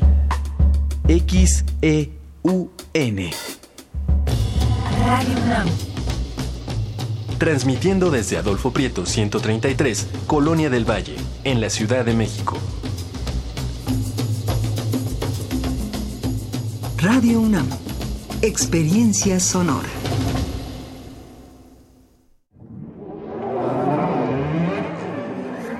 La música, la partitura, la idea y la persona detrás. Escuchemos a los autores en Fa, nuestros compositores en síntesis. Un espacio de entrevistas a jóvenes creadores mexicanos de música académica, todos los jueves a las 11 de la noche. O sintoniza la retransmisión los domingos a las 7 de la tarde. 96.1 de FM. Radio UNAM, Experiencia Sonora.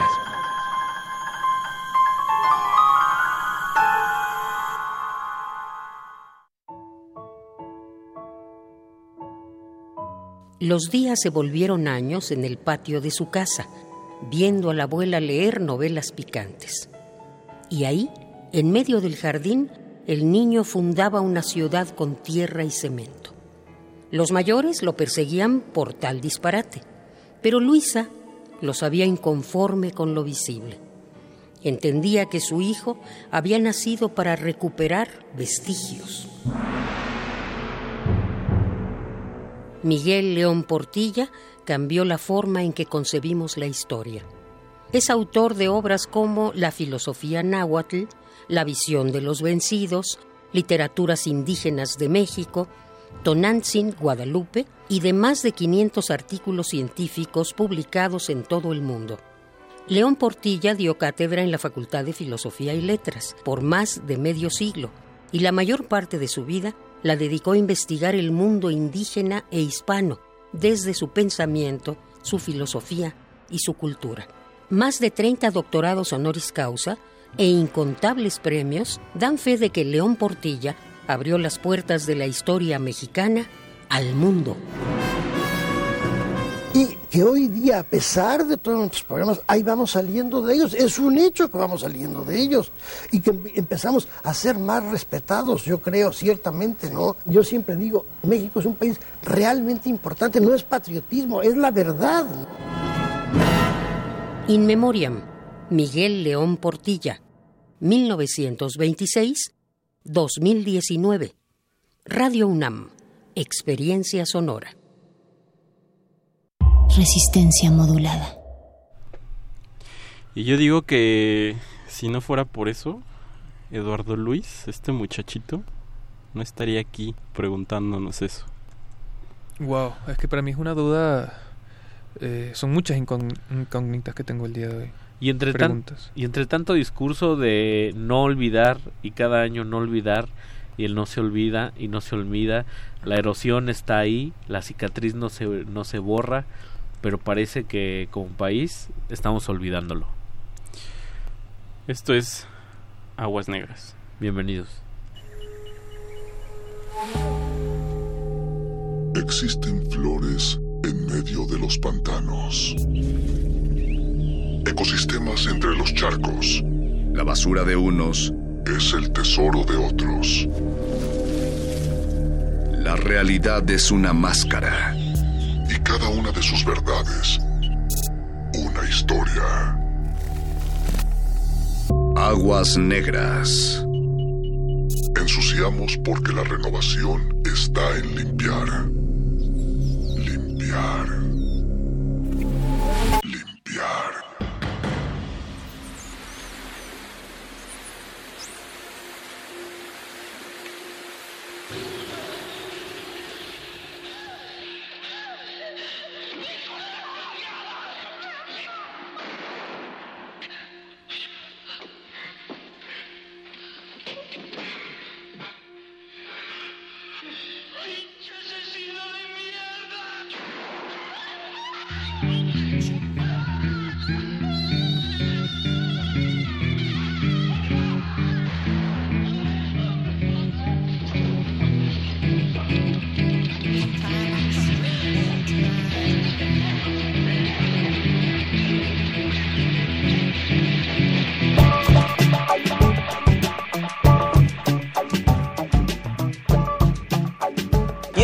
50 años los ojos del mundo tenían la mirada puesta en México. Los Juegos Olímpicos del 68 estaban a punto de tocar la puerta en tierra azteca, la primera vez en suelo latinoamericano. El gobierno cruzaba los dedos con la esperanza de que la infraestructura cubriera las expectativas, mientras que algunos se preguntaban si Buenos Aires, Detroit o Lyon hubieran sido mejor opción. Pero ¿cuál fue el resultado? Vamos a verlo.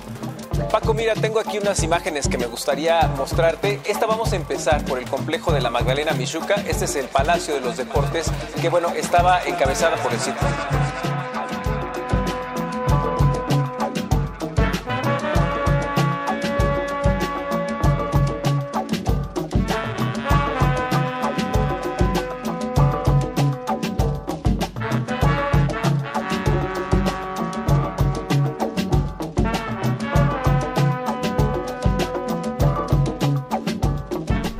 Y hace 51 años México celebraba los deportes, las olimpiadas, pero también unos de, una de las décadas más cruentas de la que haya tenido memoria histórica, en donde justo los estudiantes fueron, fueron objeto de criminalización, Criminalización. represión y bueno, todas las cosas que se han dicho y que parece ya es un tema como normalizado, peinado eso, de agenda, ¿no? Eso es un, un gran tema que, que esta cosa de normalizar la, la violencia por parte de pues, del, del Estado, del poder, yo creo que sí es una cicatriz, un fantasma del que en algún momento sí tenemos que despojarnos o, o des- despos- que ese fantasma deje de poseernos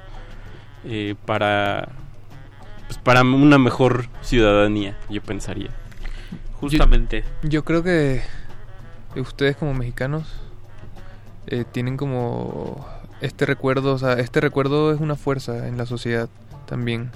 Eh, me ha tocado eh, varias veces eh, recientemente, eh, no sé, montarme en el metro justo en la línea de universidad eh, en estos días como importantes y los, los estudiantes siguen eh, eh, mm, mm, lo que lo que se cantaba antes en el recuerdo.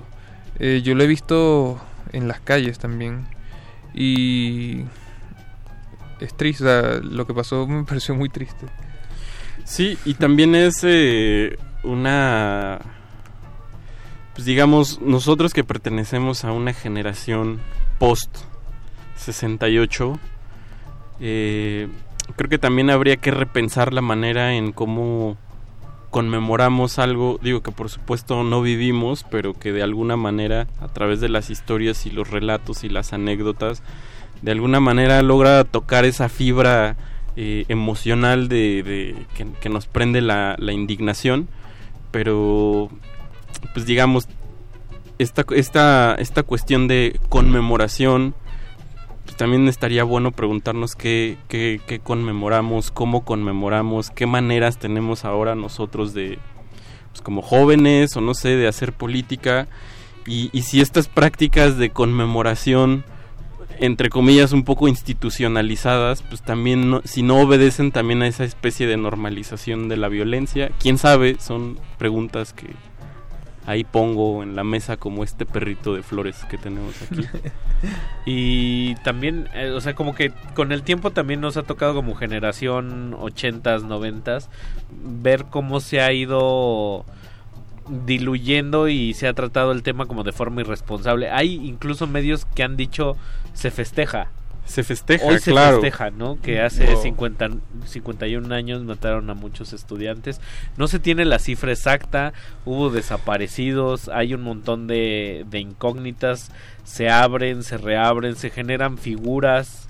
Y a final de cuentas, eh, pues una, una deuda con la verdad, con, la certidumbre, eh, pues de hace 51 años, ¿no? Que no, no hay un responsable, o sea, no hay eh, los responsables intelectuales, digamos, de esta barbarie, no han sido ni juzgados ni tocados eh, con con el látigo de la justicia, digamos, ¿no? Con han sido presentados ante la justicia. Y otra de las cosas que saca mucho o que descoloca es que se va generando una memoria a partir de los vestigios que la versión mediática ofrece. Exacto. Entonces está muy chistoso como a veces te remites al 68 como nueva generación Claro. y te viene la psicodelia y Bob Dylan y todo Y esto. Joan Baez. Y México era totalmente distinto. Otra cosa. Era otra cosa, ¿no? O sea, sí había Sí. música de protesta, sí había rock, sí había pop, sí había esa ebullición cultural, pero digamos México era en cierto sentido todavía más provinciano, más rural de lo que uno podría... más agreste. o sea, más agreste, claro, ¿no? O sea, como esta condición de de dominados culturalmente ya estaba apenas empezando estaba esa lucha no de con- había, un sentimiento antigringo todavía Sí, ¿no? y, y también no sé si, si esta noción de, de también de naturalizar un cambio profundo en la sociedad a través de estas especies como de derrotas, no sé también eh, cuánto influye en nuestro imaginario o nuestra pues, nuestro imaginario local, ¿no? Como o, o como esos imaginarios eh, dados justo como dices por los medios en, en, en forma de, de ampolletas de telenovela o lo que tú quieras Eh, pues, no, no sé también qué, qué tan cuestionable pueda pues pueda ser no como seguir legitimándonos a través de, de esta especie como no de victimización, pero como, como decir una especie de, de- de derrotas que, que creemos a veces que son necesarias para, para lograr cambios profundos y de alguna manera seguimos naturalizando como eso, ¿no? De el Estado es así. hay una introyección psicológica colectiva, ¿no? Pues vamos a arrancar la noche eh, con dos de los grupos que sonaban en 1968 y que de alguna forma estaban metiendo ese ese sentimiento de, de rock, de psicodelia eh, a lo mexicano. Y, sobre todo unos que no estaban como muy radiables, ¿no? Porque re- recordemos que el rock era... Era prohibido. Era, era visto mal, ¿no? Entonces y, y no nada más el rock, sino todo aquello que que te lleve- que, que te diera la idea de juventud, de lo joven, Claro. estaba viva el viejo PRI, ¿no? Como esa esa cuestión. Pues vamos a escuchar horrenda. Pastel de fresa de una cosa rarísima, una joya que se llaman Los Signos. Los Signos. Es un grupo de Chihuahua. Entonces acordémonos que de Chihuahua también eran los Sapson. Entonces Chihuahua tenía en la escena rockera, en la incipiente escena rockera, una, una fama muy gruesa de tener músicos buenos técnicamente hablando. Ok. ¿No? Entonces es un grupo que nunca prosperó, que nunca fue famoso, que difícilmente le encontramos la pista, pero que existió. Entonces, Eso es lo importante. entre el olvido y la memoria y el rescate, que más adelante vamos a hablar de eso, pues vamos a tutar. Y luego vamos a agarrar con un cover a Sympathy for the Devil de Qué. Rolling Stone a cargo de los pulpos. De los pulpos. Que los nombres también eran interesantes. Los, Los matemáticos, los, ovnis, monjes. Los monjes. Pues vámonos. Arroba R modulada en Twitter. Y en Facebook como Resistencia Modulada. Instagram también. Me, me- me parece importante que digamos el Instagram. Arroba R modulada. Y también tenemos eh, un Instagram de Aguas Negras que es arroba aguasnegras.wap. W-A-V. Que solo vive los jueves. Exacto. Vamos.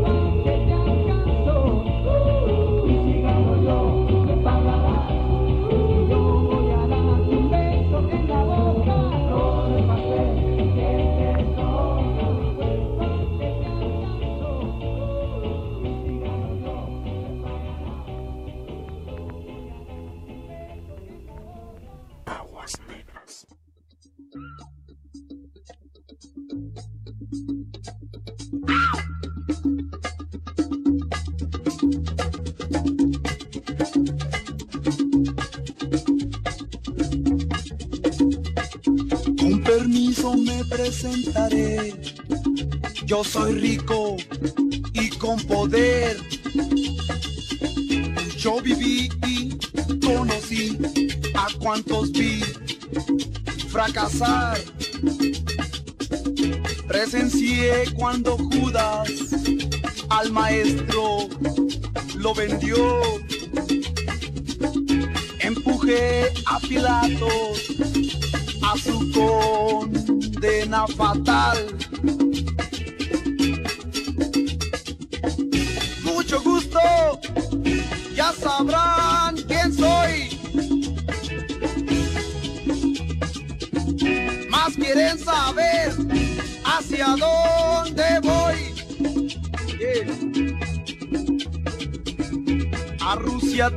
llegué cuando vi que algo había que cambiar.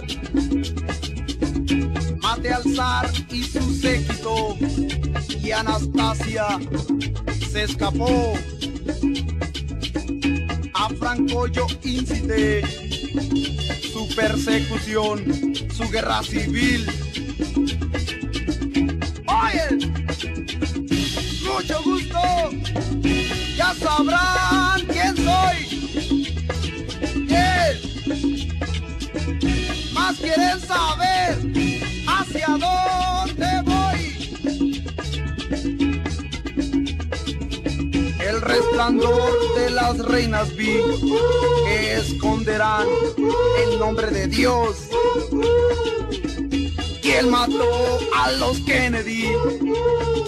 Fue?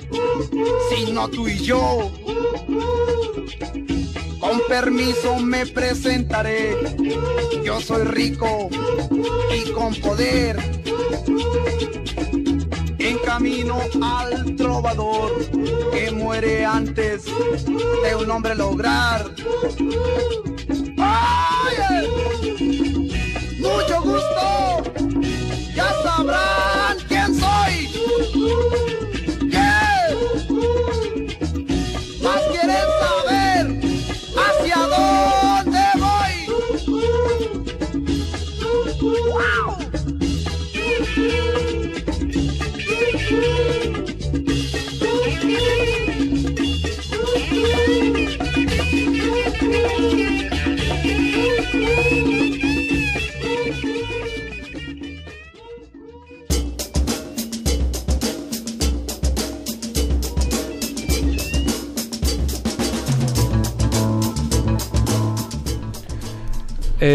Tengo aquí los datos de los asistentes a las marchas de eh, la conmemoración del 2 de octubre desde el 2014. Entonces, vamos.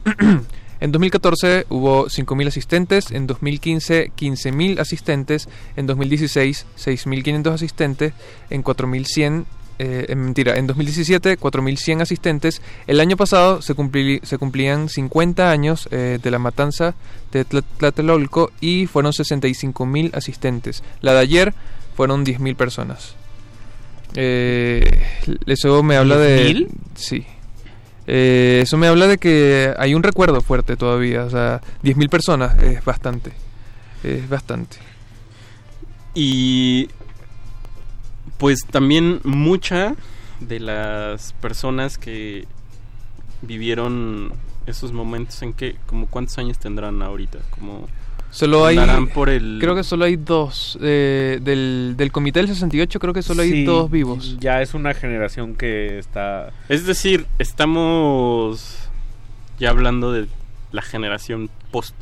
Sí. Sí, 68. y muchos de algunos de los líderes este recordemos que Radio UNAM fue uno de los fue el único medio que que dio apertura total al, al movimiento y algunos de los líderes eh, ejercieron hasta hace no mucho aquí en, Aquí en Radio UNAM. Qué honor.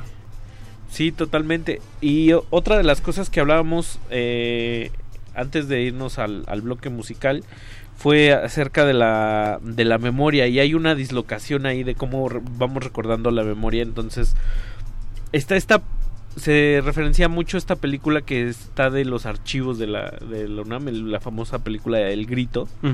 Pues una película que originalmente no tenía, no tiene, no hay audio original. ¿no? Ajá.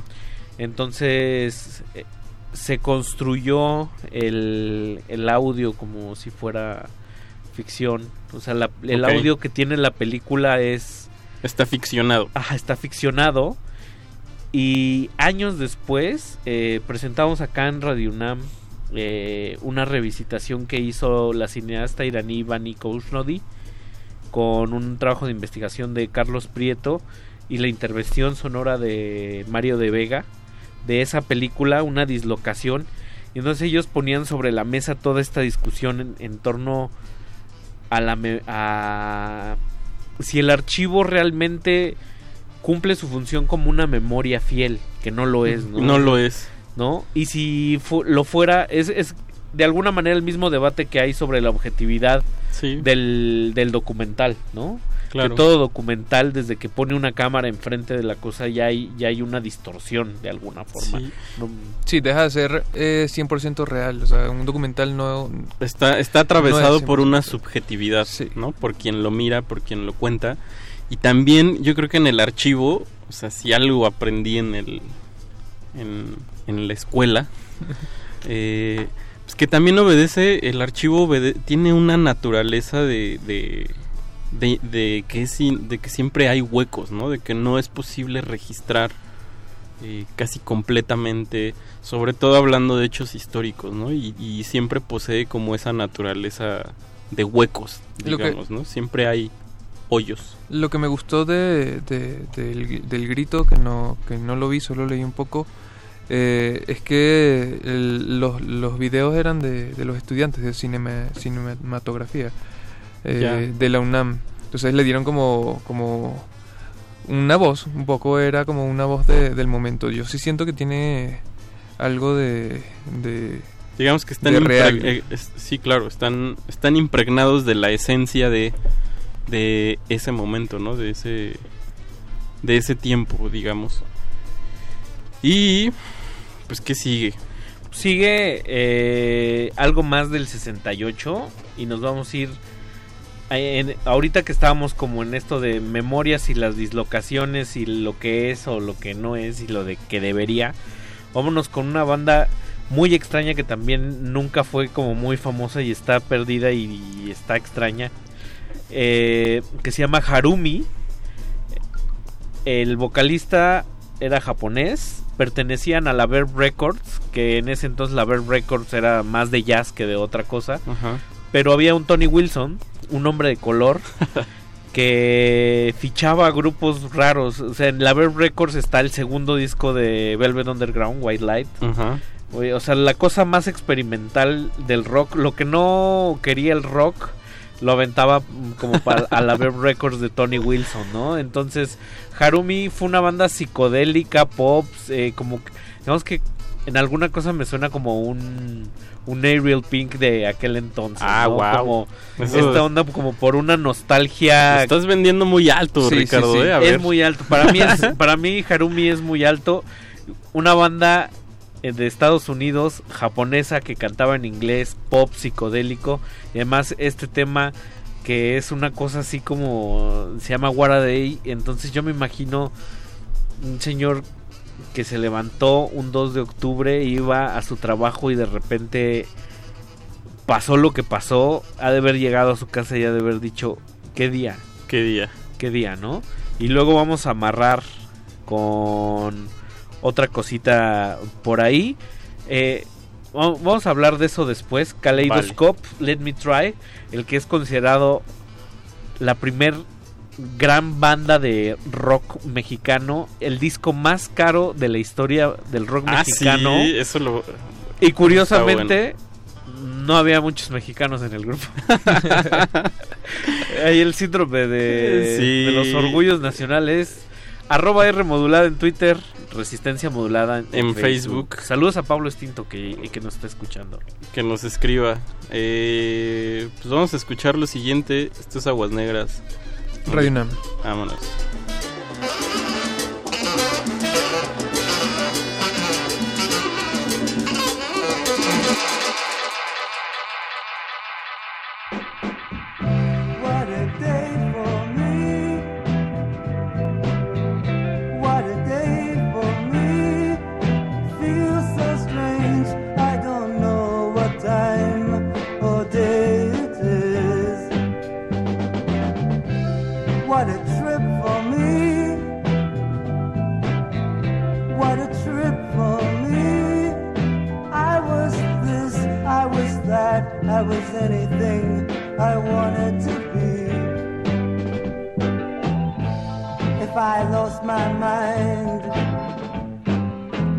probably laugh laugh because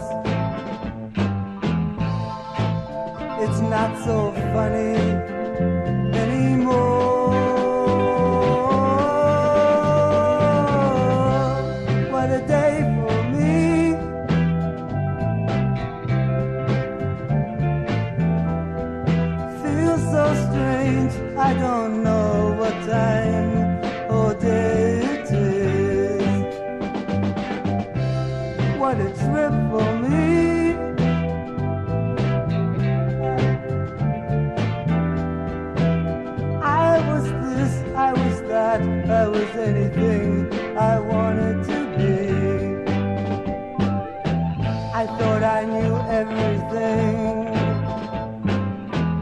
then I wonder if it's the right thing. No matter what it was, there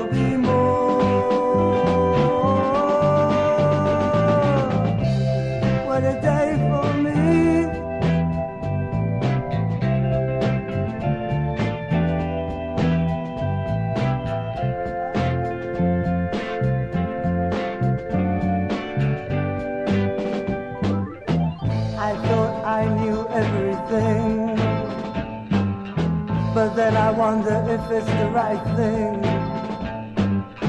No matter what it was, there'll be more.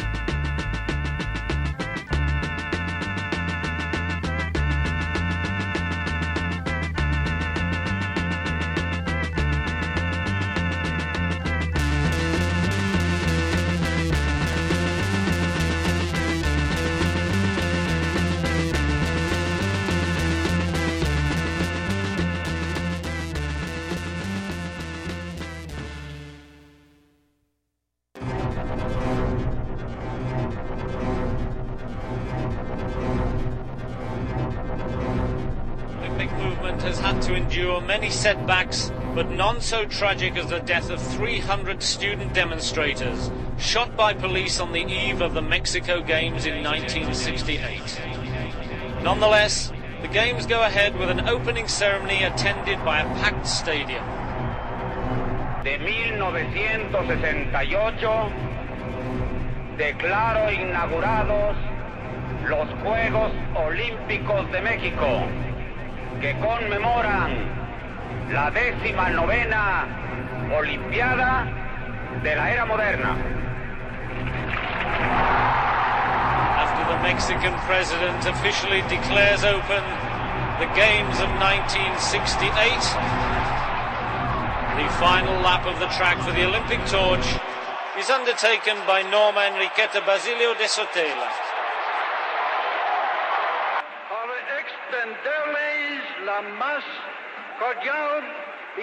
Bienvenida. Para extenderles la más cordial bienvenida. Compartiendo con todos los mexicanos la enorme satisfacción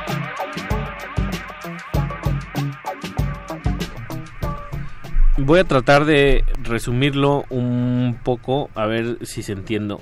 Kaleidoscope era una banda formada en República Dominicana, Wow. pero radicaban en Puerto Rico, principalmente, con integrantes de Dominicana, España y Puerto Rico. Y su disco lo grabaron aquí en México, 200 copias nada más, y se convirtió en el disco de culto más fuerte del el 68 en Guau. México y ha sido uno de los discos más que han alcanzado mayores cifras entre los coleccionistas y esta canción que escuchamos Let Me Try fue sacada hace poco por esa canción que se llama Freedom entre Kendrick la Ah, colaboración claro. entre Kendrick Eh, Lamar y y, Beyoncé. Beyoncé. Entonces fue así como de ahora sí todo el mundo dijo, pues claro, el paladín del rock mexicano.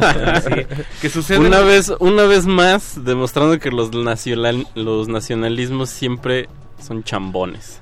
Ah, son este como di- dijo Groucho Marx si le molestan mis ideales no se preocupe tengo otros.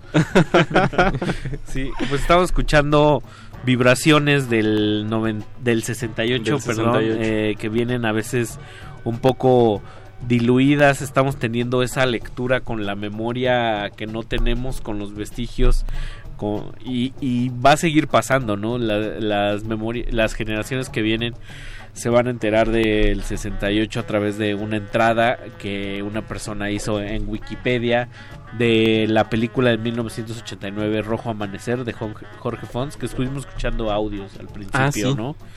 Eh, como que hubo una generación del llamado nuevo cine mexicano que por esta por esa película ligaba mucho a los a los hermanos Bichir con la izquierda, ¿no? Sí. Y se les asocia hoy en día todavía como con esa como con esa ideología. Ahorita, ahorita que, que, que, eh, sonaban audios de, de los Juegos Olímpicos, yo quería saber, justo eh, la matanza fue un día antes, ¿no? De que la empezara. inauguración. No, Día- no fue. di- día- según días yo, fue como 12 días después de la matanza fueron inaugurados los, Ok, sí, los di- Juegos días Olímpicos. antes. Lo, lo que pregunto es, como, como por la fecha, por, por los Juegos, eh, había mucha tensión en México, supongo, eh, de, de que ahí iba a aquí iban a ser los Sí, Juegos. había que cuidar la Em, imagen nacional, ¿no? Pero, pero no fue no, no fue masivo la Mm, noticia de No, Tlatelolco. yo creo que se trató de, de tapar mucho y por ahí, según cuenta la maestra Elenita Poniatowska, que hubo una periodista italiana que sí, o sea, como que, que lo vivió y que fue, lo divulgó y que incluso como que mandó, eh, digamos, el mensaje de a, los deportistas italianos que, que no vinieran, ¿no? Como, como pues, pues, como en una especie de decir, oigan, aquí pasó algo horrible, este, el gobierno está como queriendo tapar cosas, eh, hechos cobardes, digamos, y, y ella como que sugirió que, que los que los deportistas italianos no vinieran, lo cual era pues también un poco Sí. pues no no se llevó a cabo, ¿no? Pero pero sí hubo quien estuvo, quien divulgó Pero aquí, pues obviamente, pues los medios. Sí, ¿y saben la historia esta de, de que hay gente que le echa la culpa a Elena Garro? Ah, eso no sabía. Hay una teoría por Hay una, hay una teoría claro. de que ella, ella escribió, eh, no tengo la información, pero, pero me interesaba saber por qué ella se tuvo que exiliar, de hecho. Por- Eso no, no, no lo tengo tan... También hubo varios dirigentes del, del movimiento que que apenas pasó la, la, la matanza el 2 de octubre se, se fueron. Ah, O sea, le- leí que hay mucha mucha gente se fue para, para Chile. También. Mucha gente paró en Chile así como después de que, es que estuvieron presos. Entonces los trataron tan mal y les- era tanto el psicoterror que terminaron en Chile pero luego regresaron. Que recordemos también que 1968 estuvo complicado para ser joven, no solo aquí en México, no, sino en Es una, era una cosa global, digamos. ¿no? global y en especial en, o sea, digamos, está, está París, Exacto. ¿no? También está el caso de, de- de París en mayo, pero sobre, en especial Latinoamérica pues estuvo Estaba la Revolución Cubana. y estuvo a manos de dictadura militar casi to- toda América Latina, Mm, ¿no? En el 64 creo que eh, en Brasil estaba la dictadura, dictadura militar también. También Venezuela sufrió dictadura militar. Sí, también, obvio. Todo, eh, Porque obvio, la- ¿ves la- cómo no la- tienes que naturalizar esas cosas? Muchachos. Hay que olvidarnos de esos fantasmas, desposeernos. Y Pablo Extinto por ahí dice que toda, él piensa que toda conmemoración moral, social, colectiva o, indi- o individual nos entrampa en algunos engaños y algunas verdades.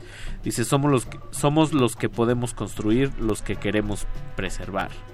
Somos lo que, que- lo que podemos construir y lo que queremos preservar. Eso está muy bien. Sí, está muy bien. Comparto tu moción, Pablo. Y pues, y pues eso, ¿no? Como también está ahora recordar el 68 a partir de la conmemoración, ¿no? Recordar el 68 o tener una imagen del 68 a partir de la marcha y de los extraños esquiroles encapuchados, infiltrados, que nunca sabemos bien qué son, que van a, hacer maldades. Sí. Los de este año en especial, no sé, salvo su opinión, me parecieron muy raros. sí. Estuvieron Sí, sí muy estuvo- extraños. Y aparte había mucha extraños. expectativa por las marchas que, que ocurrieron en, en días recientes y, y ya se estaba diciendo, ya los medios estaban todos enfocados en estas son las calles que va a pasar, por los que va a pasar la marcha, eh, los, los locales eh, por los que puede pasar, los, lo- los oxos que pueden estar dañados. O sea, un poco alarmista sí, pero... Profecías autocumplidas, ¿no? Un poco también, así como, como mire, mire, mire, Sueños- mire, por aquí va a pasar. sueños premonitorios. Sí, un poco. Sí, eh, pero lo que me parece importante destacar y rescatar es que los estudiantes tenían un protagonismo importante en el país, lo tienen todavía. Eh, Y muchísimas, muchísimas revoluciones fueron, fueron a manos de, de estudiantes, no solo aquí en México. Eh, entonces, qué bien, estamos en la universidad, eh, en, la, en la radio de la universidad. Estamos en el lugar de la libertad un poco también. Exacto. Que ahora lo que me llama mucho la, la atención es como la... Vivimos también un tiempo de la autocensura muy fuerte, ¿no? Sí, eh, de... Pues sí. Ahí ya no, ya no sé qué decirte, pero... Ya- ya te pusiste triste. Pero sí, por un lado también... eh, yo creo que también obedece a toda esta inmediatez de información y a toda la cascada brutal de información a la que podemos acceder que pues también eh, hemos caído en ciertos vicios. de- me- me parece de- interesante. De la autocensura. También me parece interesante de, de cómo las personas que están a cargo ahora, que, que también pueden ser como, eran muy protestantes en el momento, como darse cuenta de, de que ahora están a cargo y, y también a ellos les, les, les sale un poco como de, como de, por ejemplo, en la marcha de ayer, eh, mucha gente del de, de los 43, los familiares de los, de los 43 también estaban ahí presentes. Entonces ya se van sumando como, como movimientos Claro. por, una, por una misma causa y, y le cae al gobierno directamente. Y es que, o sea, es inevitable. Bueno, no lo sé si para muchos, pero eh, quienes nacimos con este fantasma a cuestas del 68, o sea, aunque no lo hayamos vivido de alguna manera, eh, estamos siendo afectados, ¿no? Digamos, por ese recuerdo, por esa memoria. por esa narrativa, esas historias que, que sabemos. Y, y pues yo creo que también esto parece a veces inevitable pensar que estos sucesos como Ayotzinapa, Tlatlaya o cosas así, Acteal, Acteal, Chiapas. son son ecos, ¿no? De ese o resonancias de, de eventos no a tales dimensiones, pero de alguna manera los empezamos a asimilar como ecos también de, de ese suceso. Y que no se acaban, o sea, siguen pasando cosas. Se van sumando. Sí. Se van Eh, sumando pues sin, sí. sin importar el contexto y, y eso. Este, pues hay quien piensa que es una bomba de tiempo, ¿no? Pues sí. Vámonos con otra canción del 68, otra banda completamente Desconocida. desconocida y olvidada, Apocalipsis, eh, cantando muy a la onda de The Doors, ¿no? Ah, wow. Este. Esta canción que se llama en español Incienso y Hierbabuena. Oye, hoy vienes muy pulido con los temas. ¿eh? Pues es que hicimos Qué nuestra, bárbaro. Hicimos nuestra, ta- nuestra tarea. Yo, yo regalaría el, el enlace del WeTransfer en... Lo voy a poner de una vez Órale. ahí. Es radio universitaria. que, que esta canción también era un cover, ¿no? De una banda angelina también muy rara que se llamaba Strawberry Alarm Clock. Pero pues aquí con una. con, con la versión mexicana. Si Órale. te dijeran que es mexicana, ni al caso te das cuenta. y luego con una canción del 68 de Scott Walker que se llama Ventanas hacia el mundo. Órale. Me gusta decirlo en español. Muy aunque bien. sea en inglés. Arroba R modulada en Twitter. resisten- Facebook, en resist- Resistencia. Facebook es Eso. Resistencia Esa Modulada. Aguasnegras.wap en Instagram también. Ah, y también hay que recordar que tenemos un Mixcloud. Ah, de Aguas sí. Negras. Vamos a empezar a subir todos los episodios que están escuchando, que escucharon Ya, está la primera temporada. o que no. Así es. La Así primera que- temporada que es como más chambona, como que ni salimos, pero ahí estamos. El, el famoso collage. Ese, el famoso eh, collage. Ya va, estoy tratando de recordar también cuál es. Creo que es Aguas Negras WAP también. Bueno, en lo que lo recuerdas, vámonos con música. Esto es Aguas Negras, no le cambie. Vámonos.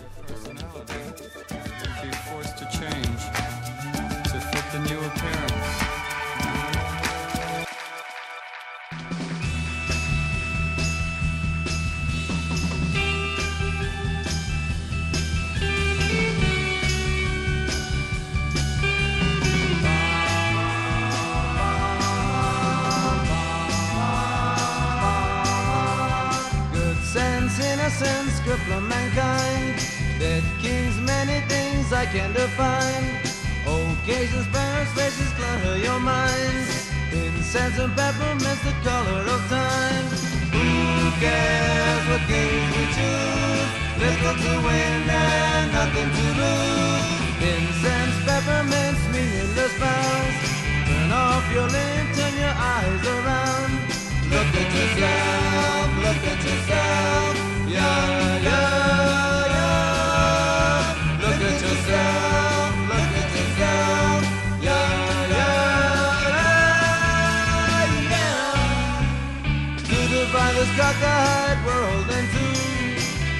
Your to one side, the least you can do. Beatniks and politics, nothing is new. Oh, A yardstick for lunatics, what more they do? Who cares what games we choose? Little to win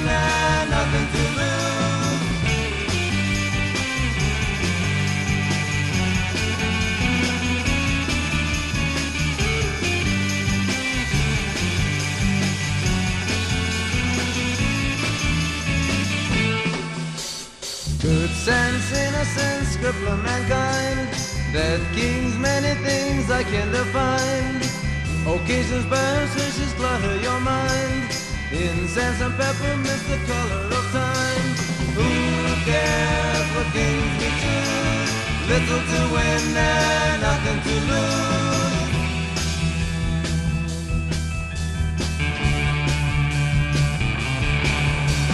Incense,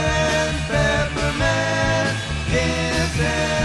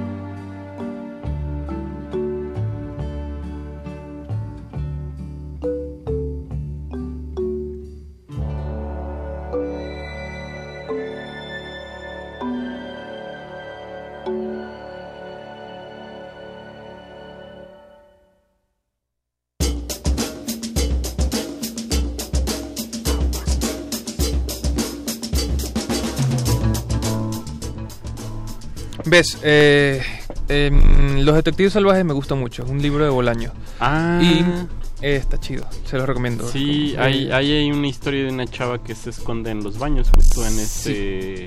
en ese periodo, ¿no? Sí, esa justo lo que te novela. acabo de contar fuera del aire, amigo.